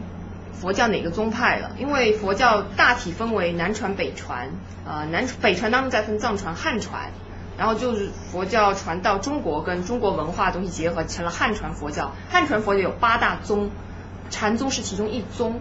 然后你说的定呢？啊，禅宗来讲，我们不入深定，啊只入他们叫欲界定。什么叫欲界定呢？就是你对周围的事物是觉知的。你没有说，我坐着，我连周围发生什么我都不知道。他对周围发生事什么事情都知道的，但是他不去，他注意力不沾。比方说，你刚你我们肯定听到外面车开来开去，但我们不会介意说，哎，这个车怎么开来开去，烦死我了。你不会提这样，你不会跑到那边，你的注意力在跟我交流，在听讲座上，就是你对周围所有都觉察。但是南传不是这样，呃，刚刚师傅讲到，呃，禅宗是即定即会。但呃南传，比如说，如果你现在去庄严寺的话，刚刚你看到沈家珍居士他创立的庄严寺在纽，也是在纽约上周。他们现在这边呃主要的流派是南传的，南传很讲究定，他要求你定先修到一定程度之后，他认为你更容易引发你的智慧，他要你的定要达到一定程度。呃，比如说你听过四禅八定，他的定甚至于可以告诉你你已经达到哪个。阶段了，它有一禅天、二禅天、初禅、二禅、三禅、四禅，它根据你定的状态，这种好像深定，它一下子可以进去一两个小时没有问题，而且那个好像就嗯没有时间概念，也不不一定知道外面是什么，然后在定中的感觉就是非常非常舒服，所以大家很多人很喜欢定。那它的局限性在于什么呢？在于你出来了之后，从定中定中出来之后，你还是有烦恼，就是。就是说，你定中是很舒服，你因为就进入成 bliss 的状态了。但是出来之后，你你还是要面对看不惯的人和事。就是我就觉得，那我呢也没有那么多耐心，所以我就觉得即定即会挺好的。因为要练身定也不容易，他也有他专门的方法练身定的。如果你对身定很感兴趣，而且有些人对呃佛教神通很感兴趣，身定很容易引发神通，所以那是另外一条路。但反过来说，神通的局限性就在于他还是有烦恼。他虽然有神通，但还是烦恼。那我觉得，如果你的主要目标是在解决烦恼上，那我觉得禅宗觉得在比较直接，就直接去了。嗯，就这样。师姐好。嗯。那个我就是关于关于我其实我自己有一打坐嘛，然后其实我想补充有自己的一些想法。好好。就是这个，嗯，欢迎。就是禅宗，就在打坐的时候，其实最终修所谓修心，其实是修一个无我的一个状态。嗯。这点其实因为就像你刚刚说的，其实是跟中国道教有点类似，就是说无我是一种相当于你在打坐的时候进入到你像你想象自己在一片海上面。你的潮，你你作为一个旁观者，你看那个潮起潮落，这是朝着自己的心念。嗯，就是说，如果能够做，能够如果能达到这么一个无我的境界，那那些所谓的烦恼什么，你是作为一个不是参与者，对，不是你自己感受到的，而是你你从一个更高的角度去看自己。其实有点像说，在这个一个神通说，或者说在睡梦当中，就是梦中修行，就是如果你知道自己在做梦，这个当然很难，但是其实作为一个旁观者的角度。去观察这个，审视自己的内心，嗯这样子其实很多时候它本身就不是，就是烦恼，它不是一个问题，因为它根本你根本就没有我这个概念的存在，它也就没有烦恼。对对对，它就是讲到一些佛教的基本观念，我的确是很重要，因为我没有很多能力来解释这个问题，所以我没有试图没有 touch 这个话题，就是说，呃，比如说开悟的境界，什么叫无我，什么叫空性？因为我们对空性其实。很容易误解，我们很容易走极端，说佛教虚无主义啊，什么都没有，空不是那个空，也或者呢，就是没有修行的凡夫会落入实有，就是什么都存在呀，电脑存在，桌子存在，我存在，烦恼存在，什么都存在。所以一般怎么叫缘起性空？就什么是空，什么是有，什么是中道？这这是一个很有意思的这个佛教理论。嗯，如果大家有机会到，如果能阅读一些书籍或到这个听法师开专门讲经班，这些基本概念都会讲到。但它非常微妙，呃，因为它很微妙，以至于我觉得我不一定有功力讲好，讲不好的话可能会大家会误解，所以不如留待留到大家去找高呃这个法师可以呃更好。但是我觉得。呃，最重要的还是要体验，就是说佛教它它好好玩的地方就在于它所有的理论都可以跟它的实证结合。就比如说我在讲缘起性功，就是一种很抽象的概念，哎，但是它的概念可以通过方法，你可以实证到，那你就是这个就是，其实我也觉得，只有当你实证到了，你才真正知道它什么意思，要不然只是一种猜测，概念上猜测。对，好，谢谢这个补充。刚才讲四禅八定是另外一个支派是吧？就是去练定的另外一个方法。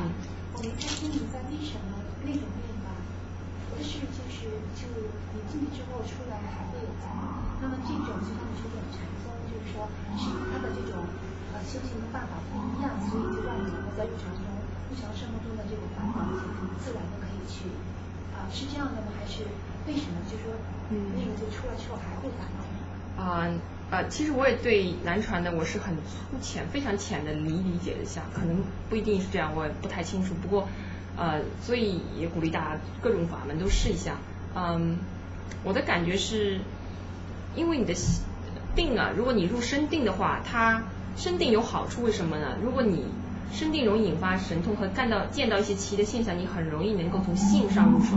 你开始觉得这个现这个世界并不像我们想，以肉眼看到感觉到物质世界这么简单。There's more to it。你很容易产生性啊，所以我觉得从性的角度是很有意思的。嗯，但是这是我从书上看到，还有一些我接触到呃南传，就是说他由于在他由于入生定，但是他。并没有直接，因为能解决问题的是会，会是什么呢？就像刚这位师兄提到的我，其实其实你要能够处理处理烦恼，而不是说去去逃避它。当然练定有好处了，当你的心定下来了之后，你的会更容易起来。就我自己在打坐过程也发现。当你的心比较安定、很维系，对情绪的觉察力都很强的时候，你比较容易转换观念。这个时候我跟你讲智慧东西，你比较容易接受。嗯，但是禅宗，禅宗其实是顿悟法门，最早的时候，它是对根基很好的人，就是它就是直接让你达到山顶就直指，就是呃，我觉得应该是不同的方式吧。所以我觉得，当然对四强八定可能。你可以去做一些呃另外一些呃更好的这个解读，或者找一些人问一下他们练过的，因为他们的方法不一样，呃，比如说他们会练地水火风，观地水火风，就是看这个人的身体为什么是地水火风组成的。他有些人这个很有意思，这个庄严寺就在教。性的感悟很好，就是说他能够看到事情本质是吗？没有，我是猜测，就是他会让你，他会让你很快突破对物质现象的执着，比如说。我们一般人认为身体很实在的，我就是这个身体。但是他会教你，比如说观地水火风，你会看到原来身体不是这么一个整体，它其实是由地水火风四个元素组成的。所以你可能就就觉得很有意思，你会发现更容易更容易觉得唯物主义原来哎，其实其实也有一些 something else 在那边。好，大家如果没有问题的话，我们今天时间不早，我们就先到这里。大家感谢，非常感谢大家，感谢主讲人。对，然后呃，结束之前我再预告一下我们以后的活动吧。呃，大家可以大家可以在我们的网站上订阅我们的邮件列表，然后我们每次活动都会通过邮件通知。然后我大概大概预告一下，我们下周是没有这个讲座活呃沙龙活动，我们是举打办呃办一次呃户外活动，我们打算在呃做办办那个中央公园的呃一万米长跑。然后也会在那边中午聚餐，然后大家感兴趣的话可以来跑步，或者不想跑步的话可以帮我们做志愿者，帮我们看看包什么的。然后下午是吧？呃，还没有定，因为我好像下周有可能有雨，我得再观察一下天气。对，预定是上午和中午吧。然后呃，十月十一号是呃一个原来在台湾做媒体做记者和主编的叫徐和谦，然后他现在在苏格兰那个 读研究生，所以他也是就是他报道了很多关于台湾的和苏格兰签呃签证的那个嗯那公投的一些事件，所以他会从这个台湾的角度和苏格兰角度来谈一些这个这个这个事情吧。然后呃十月十八号是龚义军。呃，是做数据方面的工作，他讲数据可视化的一些原理啊、应用啊、案例。然后十月十月二十五号，胡晓丹原来是中国美术学院的呃学生，现在在这里读艺术，然后他讲给我们讲一讲中国的瓷器的艺术。然后十一月一号，马斌呃梨园纽约梨园社新乐团团长，原来给我们讲过京剧，还给我们讲如何欣赏相声。呃，十一月八号。呃，刘碧波和孙玉杰两位，一位是在这边读那哥大读教育学、道教育学的一个学生，然后另外一个是在这边啊美国的一个高中教书的一个老师，然后给我们讲一讲美国的从幼儿到中学的这个教育体系、美国教育的理念和老师、学生、家长的关系怎么处理等等，可能是会是一场对话活动。然后十一月二十二号是那个呃设计师王新金给我们讲美国的 DIY 文化，你如何去 Home Depot 买东西啊，怎么样自己做把。把你想要、把你构想的一些东西给实际的做出来，然后还会有一期那个昆曲沙龙，是我们呃原来国内非常有名的那个昆曲表演艺术家呃钱一老师，然后他现在是旅居纽约，然后给我们讲一讲如何去欣赏昆曲啊一些一些经典作品。还没有定，可能是十一月十五号吧，我还没跟他我我我还没跟他商量。对，然后十一月呃，然后一月三号，明年一月三号暂定的是刘烨建筑师给我们讲中国园林或者中国传统古典建筑，然后。呃，之间还暂时还没有安排。总之，所有这些主讲人都是大家自己自荐或者推荐身边愿意来分享的朋友，所以希望大家自己感兴趣的话题愿意来分享，或者身边有呃有意思的朋友来推荐的话，我们非常欢迎。啊，那么今天就先到这里吧，大家再感谢我们石敏，今天非常精彩。好，谢谢大家。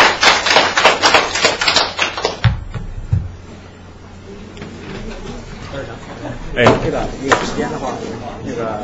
其实我提纲本来就已经有了，跟你大概商量一下。好，我要听一下你的意见，因为我其实东西挺多的，但是我觉得不需要讲的意思。嗯。